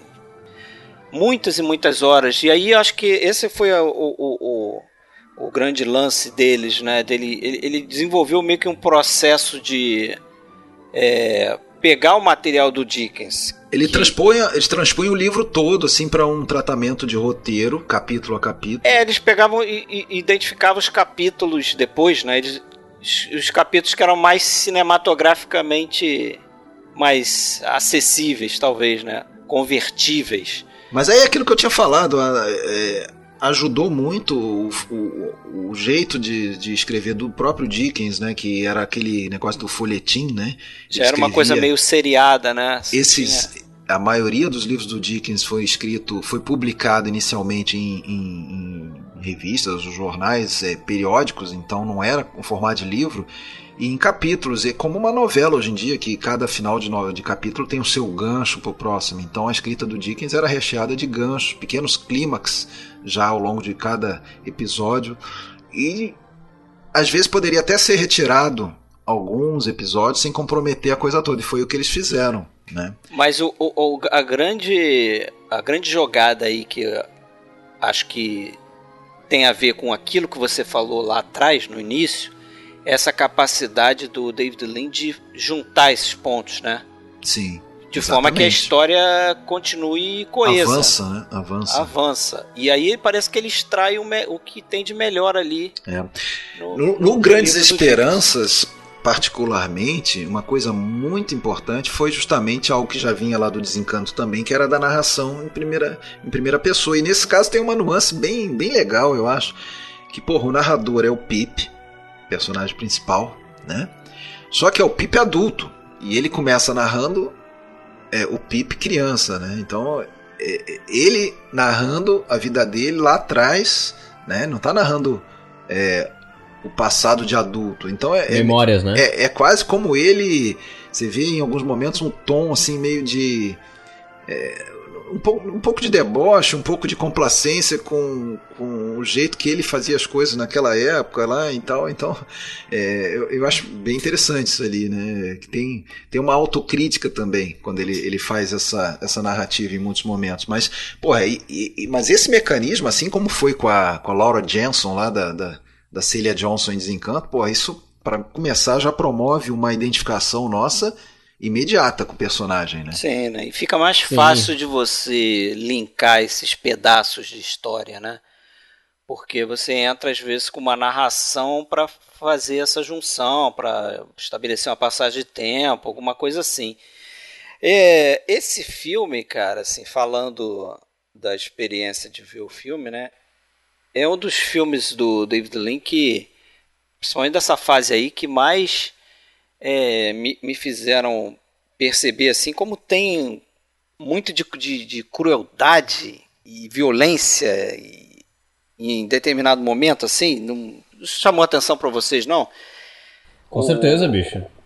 Acho que esses dois aí, esses dois. É, o Oliver aí, Twist e, o, e, e esse aqui, né? Muito, muito na verdade. É, tem muita coisa de crítica social, e é isso aí, claro. Pra Quando a caramba. gente tá falando do filme, a gente tá falando do filme, mas isso também já vem da obra do próprio Dickens, né? Sim. Essa coisa Sim, da sim. crítica social, crítica do trabalho infantil, né? É, E, na verdade, eu acho que todos esses escritores contemporâneos ao, ao Charles Dickens tinham é, muito essa carga. Se tu pegar as coisas, as coisas que o Victor Hugo escrevia também, era da mesma época, né? E é a mesma, o mesmo tipo de denúncia. A gente está falando primeira metade do, do século XIX, quer dizer, é um- uma Sim. época em que a, a, a- as consequências da Revolução Industrial estavam né, no, no seu No auge, máximo, né? Aquela população, aquela classe operária, população empobrecida e, pô, ainda mais na Inglaterra, né? Que é o berço da Revolução Da Industrial. Revolução. é. né? E, então, aquela coisa do trabalho infantil, aquela coisa do. E outra crítica aí clara do sistema penal, né? Do, do, do- dos navios prisão lá, que eles fogem no início, os dois prisioneiros, e depois vão deportados para a Austrália, aquela coisa toda, né? Mas eu achei assim, de cara, a primeira cena do filme, que é aquela inesquecível, que ali já estabelece que a gente vai. Não vai ser uma história de um, um conto de fadas, ou, né? Porque a gente está vendo uma criança e, e a coisa vai ser, de certa forma, é, glamorizada, vai ter um aspecto de sonho, de. Não, a tia dele é, é terrível, maltrata a criança. Sim, Ele completamente tem- incompreensiva. Sim, Meu sim, Deus. sim. E Isso, a gente tem, a gente tem um encontro com, com, com o prisioneiro lá, né? Que é, é tratado quase como um filme de terror, aquele início ali, né?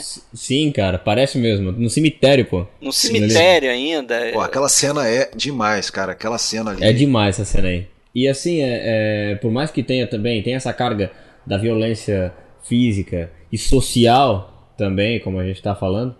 Mas aí a cena em que ele encontra a Estela pela primeira vez, aquilo é de uma crueldade, ah, cara. sim, é, esqueci Aquilo dela. é de uma crueldade, cara. Que é, um- Cara, que é um como- negócio assim. Agora, como que é moderno esse tema? Porra, e é moderno, não tô falando de 1946, eu tô falando de 1800 e pouquinho. Esse, esse tema do. Dessa coisa, né? Que as mulheres que estão nos escutando me perdoem, mas é, quando você vai falar de empoderamento e tudo mais, muitas vezes tem excessos desnecessários, que eu acho que não acrescentam nada à causa feminina, que é. Mais do que justa e correta, igual, por igualdade e tudo mais. Mas nesse caso você vê a, a mulher que, que se dedica praticamente a humilhar o sexo Sim. masculino em vingança porque foi abandonada no, no, no dia do casamento. Pá, pá, pá, pá, pá, pá. E ela, inclusive, verbaliza isso, né? Ela verbaliza ela, isso, ela né? verbaliza. Ó, esse, esse garoto aqui, você vai destruir o coração dele, você vai partir o coração dele. Ela, ela mesma verbaliza isso. É, assim. e ela tá treinando a, a, a personagem da Estela lá, né? Da Jane Simmons, que pra, a fazer isso, né? A meio que seguir o caminho dela. E esse é um ponto que eu, só pra não dizer que não critiquei o filme, mas é um ponto que pra mim fica um pouco. Né, um ponto baixo do filme, porque eu acho a personagem da. A personagem é a mesma, na verdade, mas a Jean Simmons. É, Não, tem, como não tem atriz, nada a ver com a Valerie não Robson. tem nada a ver, é muito mais interessante ela do que a, a Valerie Robson depois. Ah, mas isso acontece, tá? Isso acontece de crianças e adolescentes bem bonitinhas que depois ficam sem graça. Não, mas, mas não é nem essa questão, o não. contrário também acontece. É, é a questão É. De, de, de atriz mesmo. Parece que ela de Sim, é, sim, criança sim. é mais Profissional, interessante o personagem dela. A outra Agora- fica meio insossa, sei lá. Parece, parece que quando criança ela apresenta uma psique mais, mais profunda, mais complexa. É. assim, É né? verdade, é verdade. Concordo. Isso daí isso é Eu bem, bem notável. Você, agora, você notou que a Valerie Robson faz um papel duplo no filme, né? Ela faz dois, é. dois papéis, né? Ah, é? Reparou? Não, Sim, ela sei- faz a. Ela faz a. A mãe também, né? Ela faz a que seria a mãe dela, aquela empregada, ela, ela claro, maquiada pra parecer bem mais velha, ela que o, que o advogado lá, o o, o Jaggers, Ah, ele- sim. O isso. o Emic, ele É, eles ficam escondendo ela, né? Ela só É, aparece exato, depois. mas aí no final ela aparece e olha pra câmera e é a Valerie Robson ali fazendo aquele Ah, papelzinho. ela tá fazendo os dois É. Pra, papéis. pra justificar Sim, ela ser parecida com a filha. Você sabe que ela tava na, na versão de, de 34, né? Mas parece que cortaram as cenas dela. Ela fazia um papel qualquer lá e acabou na sala de edição, no chão da sala de edição, como você Se falou. não me engano, ela era casada com quem? Com, acho que com o. Ela é Havel- casada com Anthony Havelock Allen, Isso, com Anthony Havelock o Allen. produtor Ex- do filme.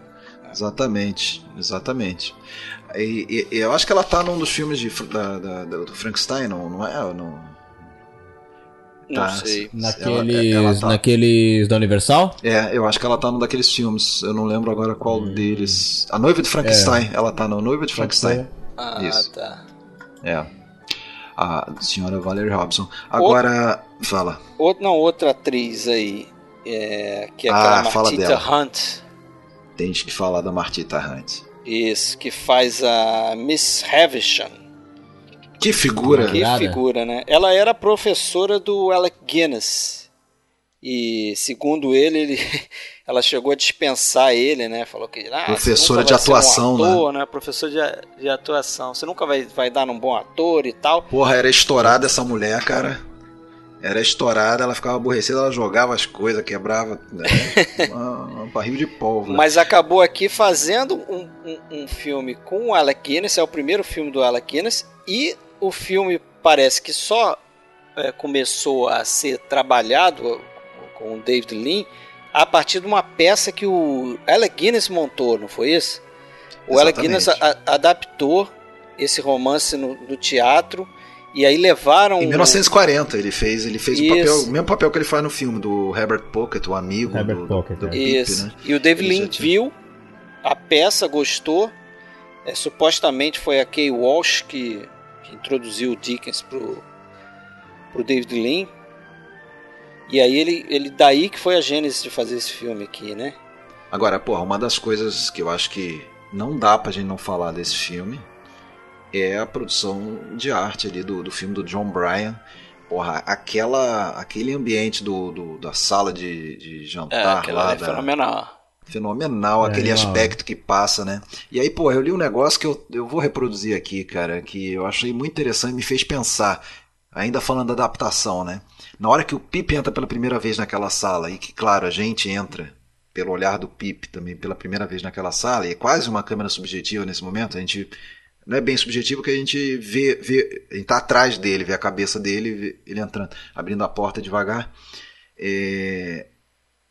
Porra, essa entrada do Pip no livro do Dickens e as impressões deles para descrever aquela sala leva, sei lá, uma página do livro, trocentas frases, né? Porra, o cinema para aquelas pessoas que exigem uma fidelidade perfeita, ah, essa adaptação não foi boa, não tem nada a ver com o livro, porra, é uma forma diferente de, de expressão, né? Quer dizer, no, no cinema ele não precisa nem de nenhum diálogo. Ele só, É, só mostra aquela mostrar, sala, né? só mostra a reação dele de estranheza, de desconforto, e, e seria uma reação até muito mais próxima da, da vida, né? Da real. A gente, a gente ao ver aquilo, a gente já, já, já, já cria na nossa cabeça todos os adjetivos possíveis ali, de gótico, Sim. de decadente, de Mas aí eu entro nojento. com outra reflexão, que é a seguinte: para gerar aquela imagem, especificamente essa imagem, olha quanto tempo que não levou o departamento de arte para fazer aquilo ali. Pra montar aquela né? mesa, né? Montar a mesa, fazer os Sim. objetos de cena. É... Pô, deve ter Os demorado ratos. muito mais do que o número de páginas ali. da- Ele foi indicado aí algumas categorias no Oscar e venceu em melhor fotografia e melhor direção de arte, né? Direção de arte levou. E justa, né? O, Justíssimo. o, o- da direção de fotografia tem uma história interessante, que o Robert Kresker, que tinha sido fotógrafo no Desencanto, é, chegou a ser chamado para fazer esse filme aqui, só que o David Lean ficou satisfeito com, com a fotografia dele, porque queria que ele, que ele fizesse mais contraste, né, e mais sombras, e a coisa tinha que ser eu tinha que criar um clima mais um ambiente mais pesado, né, esteticamente, algo como filme no ar mesmo, né? E aí acabou substituindo ele Pelo Guy esse- Green. pelo Guy Green, que foi o cara que levou o Oscar, né? E o Guy Uhum. Green, na verdade, ele já tinha sido o operador de câmera dos, daqueles dois primeiros filmes que a gente falou, Nosso Barco, Nossa Alma. E eu acho que o Esse Povo Alegre. Né, E aí o foi David Lean promovido. gostou muito. E aí o David Lean gostou muito do trabalho dele. Quando o, o- se eu não me engano, o Carol Reed veio pedir indicação, ele indi- para um diretor de fotografia, ele indicou esse Guy Green para ser diretor de fotografia de um filme do Carol Reed. Guy Green galgou esse, esse papel, esse, é. esse essa função de diretor de fotografia. Interessante porque o, o, Robert Kresker ele fez o Terceiro Homem e, e, o Terceiro Homem é bem fotografado também. Tem muita coisa sombria, tem muita, né? tem tá, um mas, clima. É, mas o Kresker vai estar em filmes do do Lin também depois ou não? Ou eu tô enganado? Não sei, ele fez Desencanto, não sei se ele volta a fazer outro não. É, além, além do Desencanto, né? É, não sei. É, né, é porque na verdade a gente já falou Desencanto não citou ele, por isso que me, até isso. me confundi agora, mas ele fez o Desencanto. Ele fez o Desencanto. É, eu acho que só. Mas os dois pro, o, o, esse filme aqui, o Grandes Experiências e Oliver Twist vai ser o Guy Green. É, e os dois vão ter uma uma abordagem de fotografia semelhante assim, né? Tem até cenas iniciais né, que lembram um pouco, parece que uma é evolução da outra, né? O Oliver Twist também é uma cena marcante no início e e aí, esse filme teve a segunda, você falou da teve três indicações, né? Eu não, não lembro, não sei que o David Lean foi indicado pela segunda vez como diretor e não ganhou, né? Isso. Teve indicação de roteiro. Agora eu tô. Teve roteiro também. Ganhou dois, dois Oscars, né? Como uhum. ele, você já falou, direção de arte e fotografia. Foi indicada melhor filme, Isso. melhor diretor e melhor roteiro. É, teve cinco indicações. cinco indicações. E foi a, foi a segunda indicação do Lean, né? Ainda não havia ganho, né? Não. É, e o roteiro do, do trio, né? O Lean, o Nime e o Havelock Ella, né?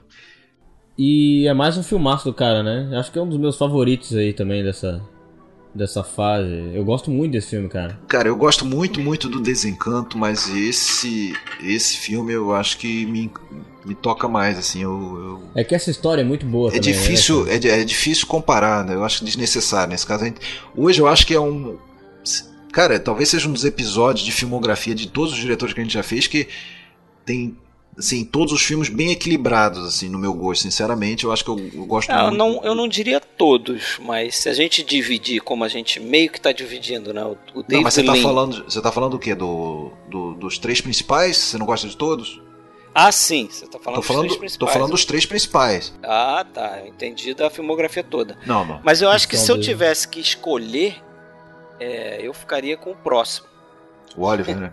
O Oliver Twist. Poxa, oh, então, então a gente tá dividido legal aqui. Eu, eu, eu ainda fico com desencanto ainda. Mas eu tenho muita dificuldade, tá? Entre Não, o, também, inclusive, também. inclusive entre o, com o Oliver, né? Eu acho, inclusive o Oliver um, um filme sensacional e é sensacional mesmo. Agora, agora, no Grandes Esperanças, eu acho que a gente pode falar mais alguma coisa, talvez do elenco, né? Tem ali o, o Sullivan, né? Que ele faz o advogado, depois vai voltar no, no Oliver, papel marcante como você falou, praticamente a estreia no cinema do, do, do, do Guinness, né? Já tinha feito um papel pequeno nos anos 30. É... que mais? O que mais você pode falar aí? Ah, falar do final. Que foi. Ah, o final, né? Falou da Kay Walsh mais uma vez, né? Foi a ideia dela. É, o final, para começar, ele tinha sido mudado no livro, né? O Dickens. É, o livro tem dois. Não, não sei se tem dois finais, mas ele chegou a escrever um outro não, final. é, né? ele mudou. Ele escreveu um final ele é. escreveu um final, foi criticado por um amigo lá e conselheiro dele, escritor também, que era um final muito sombrio, né? É, que, que na verdade o casal não, não termina. Ele, eles se reencontravam, mas ela tava. Ela tinha. Ela tinha se casado com aquele cara lá, o, que no, no filme.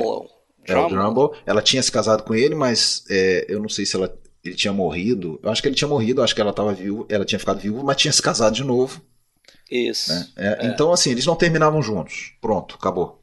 Eles só se reencontravam. Eles se encontravam naquela casa e depois cada um ia para um, um, um canto. Né? E aí, e aí o, o amigo convenceu ele a escrever. Ele falou: Não, isso não é cara de Dickens, né? Porque os filmes do Dickens, apesar de todo esse mundo sombrio que passa, tem sempre uma, uma, uma solução de, de uma certa esperança, né? É, e aí acabou com aquele final meio. Assim, não é um final feliz, mas fica patente de que, é, que pode haver uma, um futuro é, para eles, eles, juntos. Eles estão, eu acho que no o final alternativo que ele, que ele escreveu, é, os dois eles estão livres para ficarem juntos, né? Não tem essa situação dela estar tá casada. Ela não, não chegou nem a se casar. No, no, no é, é, é, exatamente. Isso no né? livro. No filme, acho que ela não chega nem a se casar. É, não. Ela, ela, não se casa nem com o Drumley lá. É, porque, é, como é explicado, né? Quando o Drumble descobre a origem dela, que era a filha de um presidiário, de um condenado, ele se desinteressa é, casar ele por cancela ela. o casamento. E, e, acho que a sacação da, da Kay Walsh foi o seguinte: de colocar ela sentada naquela cadeira. Isso, repetindo os passos e sugerir, né? é, Exatamente, sugerir que ela repetiria o, o, os passos da Miss Havisham. É, e aí legado, ele vai lá e, e, começa a derrubar aquelas cortinas e deixar a luz entrar. Que cena, né? Que cena. Exorcismo, né? Um verdadeiro exorcismo ali, né? é, exorcismo Não, é sério, pela luz, né? Porque ela tinha falado para ele no, no, no, primeiro encontro, a Miss Havisham, anos atrás, é, você não tem medo de falar com uma mulher que nunca viu a luz do sol. É quase um fantasma uhum. vivo que o sol vai destruir. Então, naquele momento, apesar dela já estar tá morta. Quase uma coisa né? de vampiro, né? Ela já tá morta. É, é, é, sol. É, é, é um exorcismo ali, cara. Abrir, arrancar aquelas cortinas, deixar a luz do sol entrar e tirar do transe, tirar a estela daquele transe. É, foi, porra, a Kay Walsh mandou muito bem nesse final, né? É, e o detalhe é que é, ela e o David Lean, nessa altura, estavam se separando, né? Mas ainda continuaram trabalhando. É, na verdade, ela não está nesse filme, né? Ela era ainda no papel de esposa e palpiteira, né? E depois, é, mesmo separadas, ainda vão. Ela vai trabalhar no. No Oliver no, Twist. No Oliver Twist. Vamos começar a falar dele? Vamos, vamos, vamos lá. lá. Oliver Twist, 1948, penúltimo filme da noite. Mais uma adaptação de um livro do Charles Dickens. É. Contrariando o que o Novel Coward sugeriu para ele na época, ele não, Novel Coward aí no papel só de amigo, palpiteiro, não tinha nada a ver com o filme, mas falou que você devia sempre sair de um buraco diferente, mas nesse caso é, ele ele ficou com muita moral depois de fazer uma boa adaptação do Grandes Esperanças e, e apostou num outro romance importante do, do, do, do Dickens aí. A, Grande Esperança já é final de carreira do Dickens, né? um romance considerado do mais maduros dele. O Oliver Twist é praticamente o, é o segundo início de carreira do, do Dickens. É, é bem. No, esse sim é bem folhetim, quase de, de aventura, mas também com. Super adaptado né, para o cinema. Eu estava vendo no IMDB, tem adaptação ali desde 1907, né? Curtas, Isso, né? Deve ser cenas, né? Não Tipo, várias, fizeram com o Ben-Hur é. lá, né? Juntaram algumas cenas e tal. Acho que as mais conhecidas são a de 22, com o... Muda, claro, com o Jack Coogan, né? Do, do garoto, fazendo o papel do, do, do Oliver. Tem uma de 34 também. Tem o Oliver, né? Do Carol Reed. O próprio Oliver do Carol Reed. Que é um né? musical. E tem um recente do, do Roman Polanski também. Polanski, do Polanski, é. É até curioso isso, né? Porque o tem um da Disney também, com o Richard Dreyfuss aí. Ah, é no cinema em casa aí. É, curi é, curioso, porque a grande rivalidade dos anos 40 na direção é, foi entre o, o, o Lin e o Carol Reed. Né? Teve uma hora até que eu me enganei, eu queria falar Carol Reed, eu falei Michael Powell lá atrás. Quando eu falei de quem que apresentou o Coward pro, pro Lin, foi o, foi o Reed. Mas o, o. Engraçado que parece até uma uma disputa, né? O Carl Reed, 20 anos depois, vai fazer a versão que, inclusive, vai ganhar Oscar de melhor filme, né? Ao contrário dessa que teve problemas sérios nos Estados Unidos. Pois é. A gente vai falar. Ficou proibido até 51 ali, né? Por conta do personagem do Fagan, né? Do, do Alec que Guinness. Gerou uma controvérsia danada, né, bicho? É, é um momento, um momento sensível do pós-guerra e toda aquela coisa. Sim. De Estado de Israel e tudo mais diante Ficou proibido. Inclusive Israel, o filme foi proibido lá, né? Não passou o filme lá. É, o que acontece é que o personagem dele, né?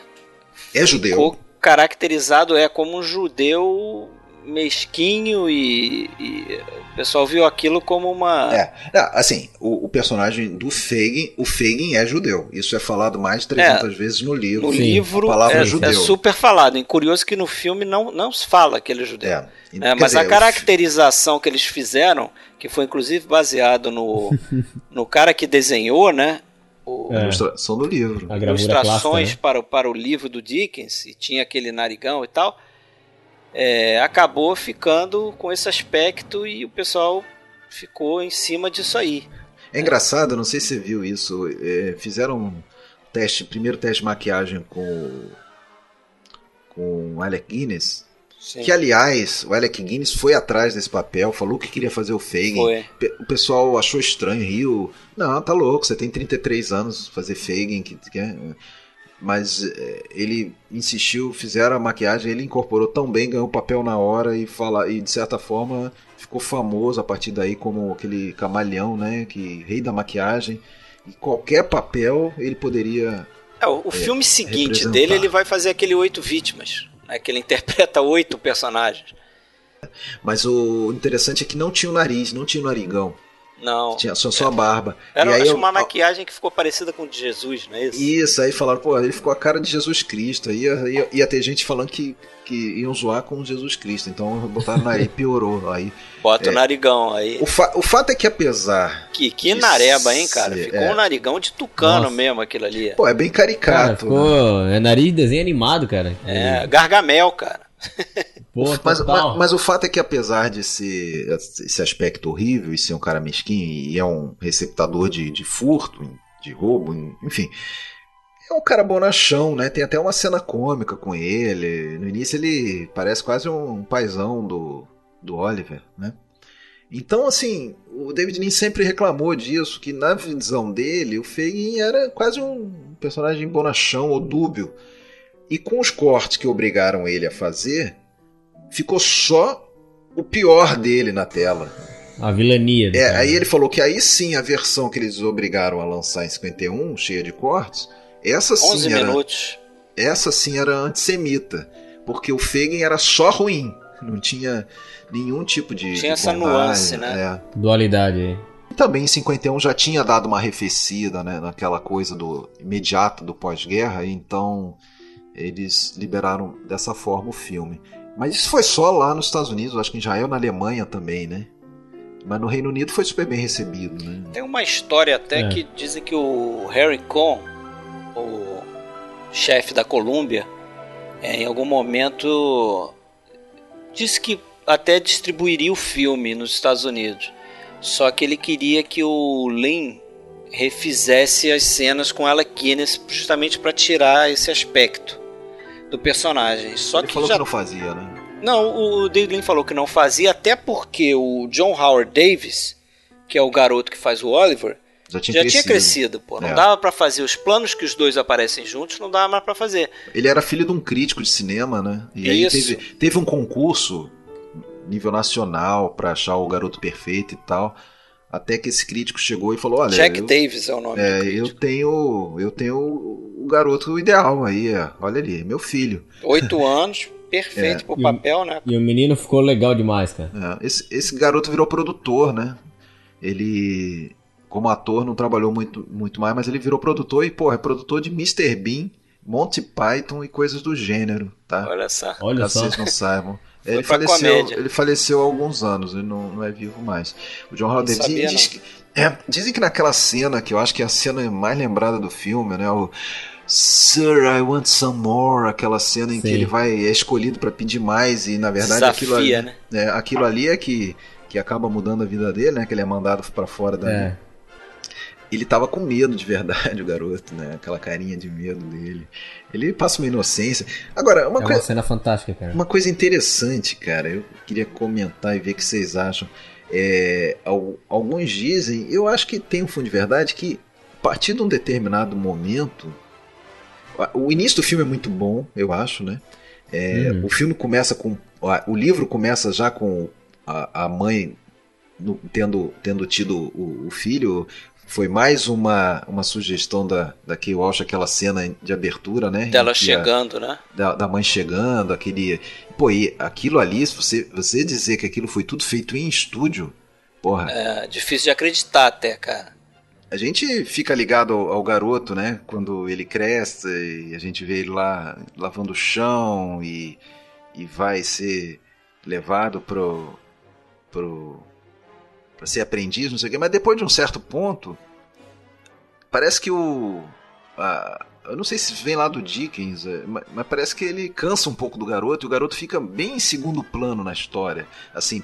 É, é, muda o. Ele passa a ser quase um observador né? O filme passa a ser, principalmente depois que entra o Robert Newton, por exemplo, e a, e a moça lá, Nancy, da Kay Walsh, né? E, e o Fagin antes também, mas depois que ele vai lá para aquele grupo de ladrões, ele, ele fica. Ele, ele passa a ser um mero observador. Né? Como, aliás, acontece em muitos filmes, né? Que o personagem central observa, né? E a, e a narrativa é o, é o contato dos coadjuvantes com ele, né? É, ele, ele foge um pouco dessa é, tendência, talvez, de colocar o protagonista é, como uma figurativa e né, ele vai modificar a história dele, ou, entendeu? E é, acho que vai mais para esse lado aí, mas isso não me. Não chega a ser um romance de formação. Né? Não. Como é o, o, Grande Esperança, sem dúvida. É um daquele exemplo do famoso romance formação. Aí não, aí o garoto, pô, é sempre um garoto, termina um garoto é, acanhado, né? Sim, mas eu acho até mais um, um passo nessa direção é, que eu li em algum lugar que o David Lean, quando ele se propôs a fazer já o Grandes Esperanças, ele faz isso numa época que o cinema britânico ele ele estava com uma tendência de ter filmes é, que le, levavam mais pro, pro lado do, do grande espetáculo, do escapismo, né? Essas, ah, esse sim, tipo de isso história, era a regra. Esse tipo de história daria um um filme tipo, um, sei lá, uma Ilha do Tesouro, entendeu? Uma grande fábula, uma coisa nesse sentido. E ele queria fazer é, justamente colocar o foco nesse aspecto mais é, é, do submundo, esse aspecto Exatamente. mais sórdido, É, de, de violência, né? Que essas crianças de repente Que é mais um trabalho sensacional nesse Naquela sentido, época. né? De ambientação, né? Analisando por esse lado, por tudo isso que o Fred falou, a gente acaba percebendo que mesmo que o menino fisicamente se torne um objeto secundário em cena, é, teoricamente ele continua sendo um protagonista, porque toda vida que ele tem que mostrar esse trâmite de submundo, né, do Fagin treinando os meninos, depois o casal que está interessado nele, e todo aquele interesse que, que gira em torno, é, acaba convergindo, né, por aquele interesse que é o que é o menino e ele acaba mesmo tendo secundário fisicamente, acaba tendo esse protagonismo, né? Acho que você, história. você cria uma empatia natural pelo fato de ser um menino, né? Né? Sim, é que não vai. foi jogado Isso, naquilo ali, Tá claro. passando por aquilo ali, pô, nasceu. Logo no início você vê que eles. eles o garoto é apresentado lá naquela, naquela mesa lá, cheio dos. Sim. Né, do, daqueles. Aham. Sei lá, chefes ali. Do Conselho, convento, sei do, lá. do orfanato, Sim. com aquele conselho. E aí perguntam A pra mãe ele: Ah, você, é, você sabe que você é um órfão? Ele, o que, que é isso, senhor? Ah, você não tem Sim. pai nem mãe? Quer dizer, você já começa a simpatizar com a criança ali. Eu, Sim. pelo menos, né? É assim. E aí- Claro, acho que todo ser humano decente. Pois é. Vai criar uma empatia natural com aquela criança. Verdade. O, o rosto Aí- dele ajuda também, né? E alguns, e alguns, algumas cenas também com planos subjetivos ajudam nessa, né? Você vê aquela Sim. cena da fuga dele no, no início, depois que Ele ele. leva o soco na câmera, né? É, porra, é diferente aquilo. Eu acho que o David Lean ele tem como diretor esses esses momentos de inovação que você dá para destacar de outros diretores ali do Sim. período assim. Sim, não, é, não sim. é todo diretor no período que você vai ver uma talvez o Hitchcock usasse isso também. Você vai ver uma- um soco numa câmera, como você vê ali naquele que você está falando, ele está correndo pelas vielas lá e de repente, né, o pessoal pega ladrão, pega ladrão, pega ladrão e vem um cara do nada e faz aquele movimento, a gente vê aquela câmera subjetiva e ele apaga. né? São pequenas ideias que. coisa de montador, talvez também. né?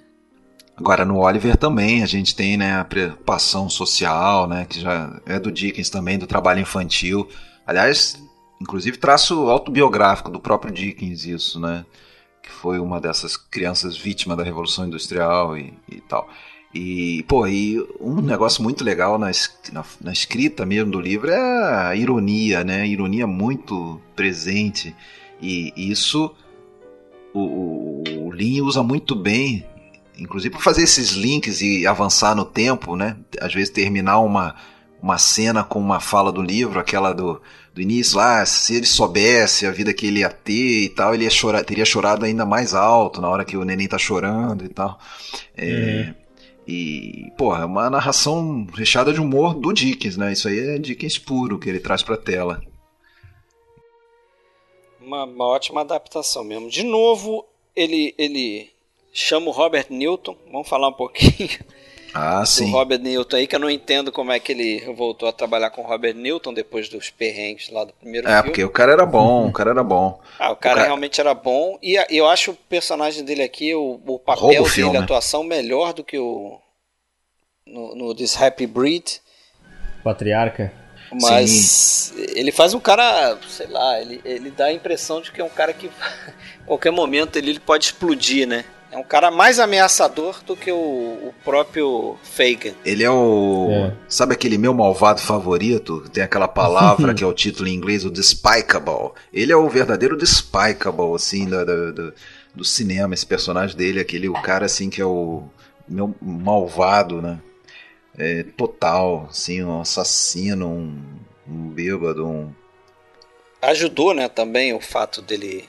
do personagem ser um cara tendência ao alcoolismo e tal, como era o Robert Newton, mas que na cena final que tem aquela aquele lance de subir no telhado, né, de estavam eles... preocupados, né, porque ele estava realmente meio é, o, o David Lean disse que não sabia se ele estava sóbrio ou estava bêbado quando foi fazer aquela cena, mas de qualquer forma ele falou, nele. pô, amarra um cabo aí no cara, porque se ele cair do telhado, pelo menos ele vai ficar pendurado lá. É, um cabo oculto, né? Que não é a corda é. que no, tá na cena mesmo. Não né? é, não é. enforcado um por ela. De segurança é. para Agora eu vou te dizer, cara, eu, eu, eu, lembrei a resposta à sua pergunta, por que, que chamou ele? Primeiro, porque ele era um grande ator. Segundo, porque o Lin lembrou que naquele filme lá, Major Bárbara, o Robert Newton faz um personagem muito parecido. É, faz um, um, um, ladrão, um vigarista, assim, um cara meio bêbado e tal. Então, é, especialidade da casa. É, sabia que o cara ia mandar bem, né? Eu acho aquela cena mais uma dessas. Aquela ali me causa um. Da, do assassinato da Nancy? É, não, do assassinato da Nancy antes, também muito bem feita, né? Aquele lance do cachorro é, tentando sair pela porta, né? Arranhando oh, a porta e a gente não vê quando ele, quando ele quando ele tá matando ela, a gente não vê, né? A gente vê só o cachorro arranhando Sim, a porta. é uma cena animal é, também. Mas é eu digo cachorro, a cena do eu digo a cena da morte do Skies mesmo, né? Sykes. Bill Sykes, Sykes, Sykes. Bill Sykes, Bill, desculpa. É do Bill Sykes ali no enforcado, né? Mas a gente também não vê, a gente vê uma sequência de é, planos de reação, né? principalmente é. do garoto, a corda esticada. Aquilo dá um impacto, cara. Dá, dá, dá. Pra dá mim um impacto, é sim. surpreendente rever esse final assim. Eu só tinha visto esse filme uma vez há muito tempo. Então. A Kay Walsh, né, apesar de já ter virado ex-esposa, tá no filme, deu deu palpite também. Eu acho que tá muito bem. Apesar de que eu acho um pouquinho overacting aquela cena em que ela explode com o Fagin lá e acaba causando. Eu também não gostei muito, não. Eu acho que, pô, ela grita demais, tem uma hora que cansa ouvir é. ela gritando, mas ela. Agora, uma coisa que pra mim chama atenção e, e, é, uma, é uma consequência, talvez, da, dessa coisa do, do folhetim, é que ela muda de uma hora para outra, assim, no filme, né? Provavelmente foi de um capítulo pro outro da, da, da escrita lá do, do, do folhetim, que ela, até um certo momento, ela não. A, pô, você vê que o. Aquele momento que o Oliver já tá namorando lá com, com aquele senhor e sai para o senhor Brownlow, né? E sai, e sai para devolver os livros. É, e quem é que identifica ele na rua? É ela. Né? Então, ela é que ferra com, com a vida do garoto. Tá. Depois ela um se arrepende. um pouco depois, é, sem ter uma cena que mostra o arrependimento, na cena seguinte ela já está a favor do garoto. Então é, ficou meio estranho nesse sentido, essa mudança de uma hora para outra. Ela passa a ser quase assim, uma mãe pro garoto, né? É, no sentido de querer salvar a pele dele. Inclusive é se coisa, né, sacrificando né, pra, por isso, né? Inimigos se tornam amigos e amigos se tornam inimigos, típica de, dos folhetins. Né? Pô, e o, e o Artful Dodger? Porra, aquele moleque eu acho que tá muito bem no filme, né? Aquela cara de, de, de que é o primeiro que ele encontra lá, ó. De malandragem dele lá, né? Isso. Ele, é, ele, não, ele não te lembra o espeto do. Lembra demais, eu até achei que fosse o mesmo, cara. Eu até fui procurar o nome dele, Anthony Newley, né? Mas não é. Ela foi mais uma contribuição da Kay Walsh, que parece que fez um filme com ele e, e trouxe ele para fazer o, esse papel, né? Identificou ele lá como possível ator para o papel e deu certo. E mais um, um baita trabalho do oscarizado por grandes esperanças o John Bryan, né? Que fez uh, os cenários de Dickens Sim. ali, maravilhosa. Aquele, aquele cenário principal ali do, do esconderijo dos ladrões, que tem uma ponte assim, no, a, a, a, o, as chaminés ao fundo. Pô, a gente sabe que aquilo tudo é pintado com, com maquete, com miniatura, mas pô, fica legal demais. Fica, ele era, parece especialista em fazer isso, né? É. Trabalhar com maquete, em perspectiva e aquilo ali ficou muito bom. Vamos encerrar aí, galera. Já tem mais de duas horas e vamos encerrar com o último da noite aí, uma história de uma mulher, The vamos Passionate lá. Friends. Vamos lá. 1949, mais um romance, né? Acho que o David Lean é um, é um cara de adaptação de, de, livros, né? não é um cara que escrevia seus próprios roteiros, como a gente vai ver em outros diretores aí. Mas agora um romance do H.G. Wells, H.G. É. Wells, é. né? Que a gente sempre pensa no Guerra, Ma Guerra, Guerra dos Mundos, máquina, máquina, do Tempo. Máquina do Tempo, a gente já é, identifica um escritor mais associado com a ficção científica, né? É. Isso para mim foi uma surpresa, não fazia a menor ideia. É, eu, eu, eu confesso que sendo um amante de sci-fi, essas coisas, eu, eu li que, que era um romance é, que era baseado num, num romance dele, fui super empolgado achando que ia ser algo do tipo também, sabe? Falei, pô, que legal isso aqui. A história de uma mulher do futuro. É, não, mas é, vai deve ser um ET, assim. né? Vai descer na nave. É, uma alien, ou alguém que viajou no tempo. Não que nada, velho. Mas acabou não sendo isso. Né? Acabou não sendo. Não... Mas eu, eu gosto, eu gosto do filme também. Tem um. Tem um. Um resquício, eu acho, de, de desencanto, né? Tem, tem, tem muita relação. Acho, muita relação, acho né? inclusive, né? que não é por outra razão que esse filme ficou no mesmo disco junto com Desencanto nessa caixa que a Versátil lançou há pouco tempo, né? Do, do cinema ah, é. Pode ser, né? Com seis filmes, né? E aí no mesmo disco tá o Desencanto e o, o Passionate Friends. Dobradinha do Trevor Howard aí com o David Lean. Trevor Howard, é. Agora eu andei lendo que tem uma história complexa aí por trás de como esse filme parou na mão do David Lean, né? Eu não, nem pretendo contá-la aqui, até pela questão do tempo, mas foi um golpe de estado aí dele e do Stanley Haynes, que é o cara que já tinha escrito o roteiro com ele do Oliver Twist. E parece que o, o Ronald Neame é que queria dirigir essa história. Foi ele que, que pegou e começou a adaptar o romance do H.G. Wells. E como o, o, o David Lean e o Stanley Haynes não tinham o próximo projeto para fazer na época e estavam vendo que o Ronald Neame já estava adiantado, eles acabaram tipo, ah, peraí, deixa eu, me empresta teu roteiro aí para dar uma olhada. E aí, é, meio crocodilagem ali. Aí eles pegaram o roteiro, malandro. começaram a botar uma série de defeitos e tal. Pera aí, você tá precisando de ajuda aqui, vamos lá, não sei o que. Quando viu, pô, já tava lá com os dois e o, acho que o Ronald Nima acabou desistindo do projeto e acabou, acho que, como produtor, o produtor executivo. Não, ele ficou com uma, uma outra função aí. É uma coisa interessante desse filme que, assim, bom, eu devo confessar que eu, eu não gosto como atriz da Anne Todd. Eu acho ela sem graça demais, entendeu? Ela não me é. convence nem nesse, nem no... É, que era esposa dele na época, fez três filmes... Fez uhum. três filmes em sequência com, com ele, né? Começou uhum. a, a virar esposa dele com esse filme aqui, né? Dizem que eles começaram a se envolver na, na produção do filme aí, nas filmagens.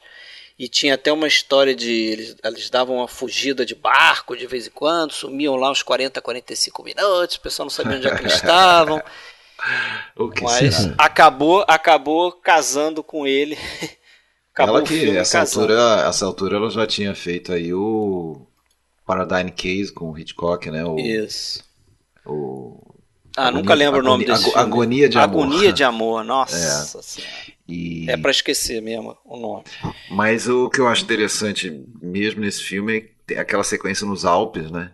E ali, pô, você já pode identificar o início dessa jornada mundo afora que o David Lean começaria a empreender, né? Tendência épica. A, partir de É, 55. Câmera né? abertona aí. A partir de 55, na verdade, quando ele vai para Veneza filmar lá o Summertime com a Catherine Hepburn, né? Daí não, não volta mais quase para dentro. Quer dizer, modo de falar, né? Claro que todos esses filmes, muitas cenas de estúdio, principalmente Doutor Givago, é, e, e- mas assim, com muitas externas e sempre em lugares diferentes. né? Predomina, né? Na É. externa predomina.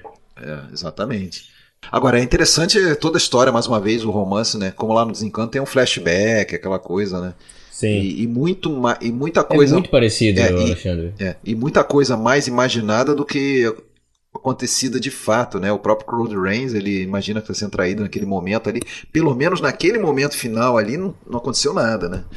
Não. Foi um encontro realmente casual e tudo mais. Só que, porra, aí tem um final que o casal se reconcilia e tal, né? É quase, de certa forma, é quase como o final do Desencanto, né? Que, É bem parecido também. É. Ele salva ela Ah, do tipo, suicídio, né? é, vo- vo- volta, pra, volta pro seu mundo, essa coisa toda. Isso, é. É. Mas é isso, cara. Eu gosto do filme. Eu não acho ele, Não, assim... não, não é, não é um filme fraco, mas claro, né? Depois de uma gosto. sequência toda Mas depois de você aí, ver essa é. sequência, é difícil não associar, né? Pensar, pô, por que o cara resolveu filmar isso aqui, contar essa história de novo, vamos dizer assim? Mas dentro do, desse grupo aí inicial de filmes que a gente fez, esses sete filmes, é, seria o filme que eu não, não me der vontade de rever. É verdade. Sinceramente. É, Não, eu também. Eu tenho que concordar com vocês, né? Eu acho que faltam, faltam cenas é, que te marquem, que não sei. Não, Confesso que eu revi, já, já vi, tinha visto há um- muito tempo e revi agora pro, eu não pro- conhecia, não, vi pela primeira pro vez. episódio, mas. eu também vi é, pela primeira vez agora. Isso aí. Mas vamos encerrar, galera. Vamos Bora? lá. Vamos fechar. Próximo eh, episódio a gente vai fazer a General do Buster Keaton. Certo? Maravilha. Teremos Beleza. um convidado aí que voltará a fazer o podcast aqui com a gente. Mas fica pra próxima aí. Valeu, beleza, William? Valeu, obrigado aí. Obrigado, bicho. Tamo aí na parte 2, Estaremos aqui. certo? Voltaremos. Certamente. Em breve, em breve, parte final, né? Isso. Que aí vamos tratar de mais alguns filmes pequenos, entre aspas, dos anos 50 e depois os épicos lá a partir do, do Dr. Givago. As Cartas de Madeline até a Passagem pra Índia, que é o último filme dele de 1984. Perfeito. Certo? Valeu, Alexandre. Valeu, Fred. Valeu, William. Até a próxima. Valeu, bicho. Até mais. Até a próxima. Abraço!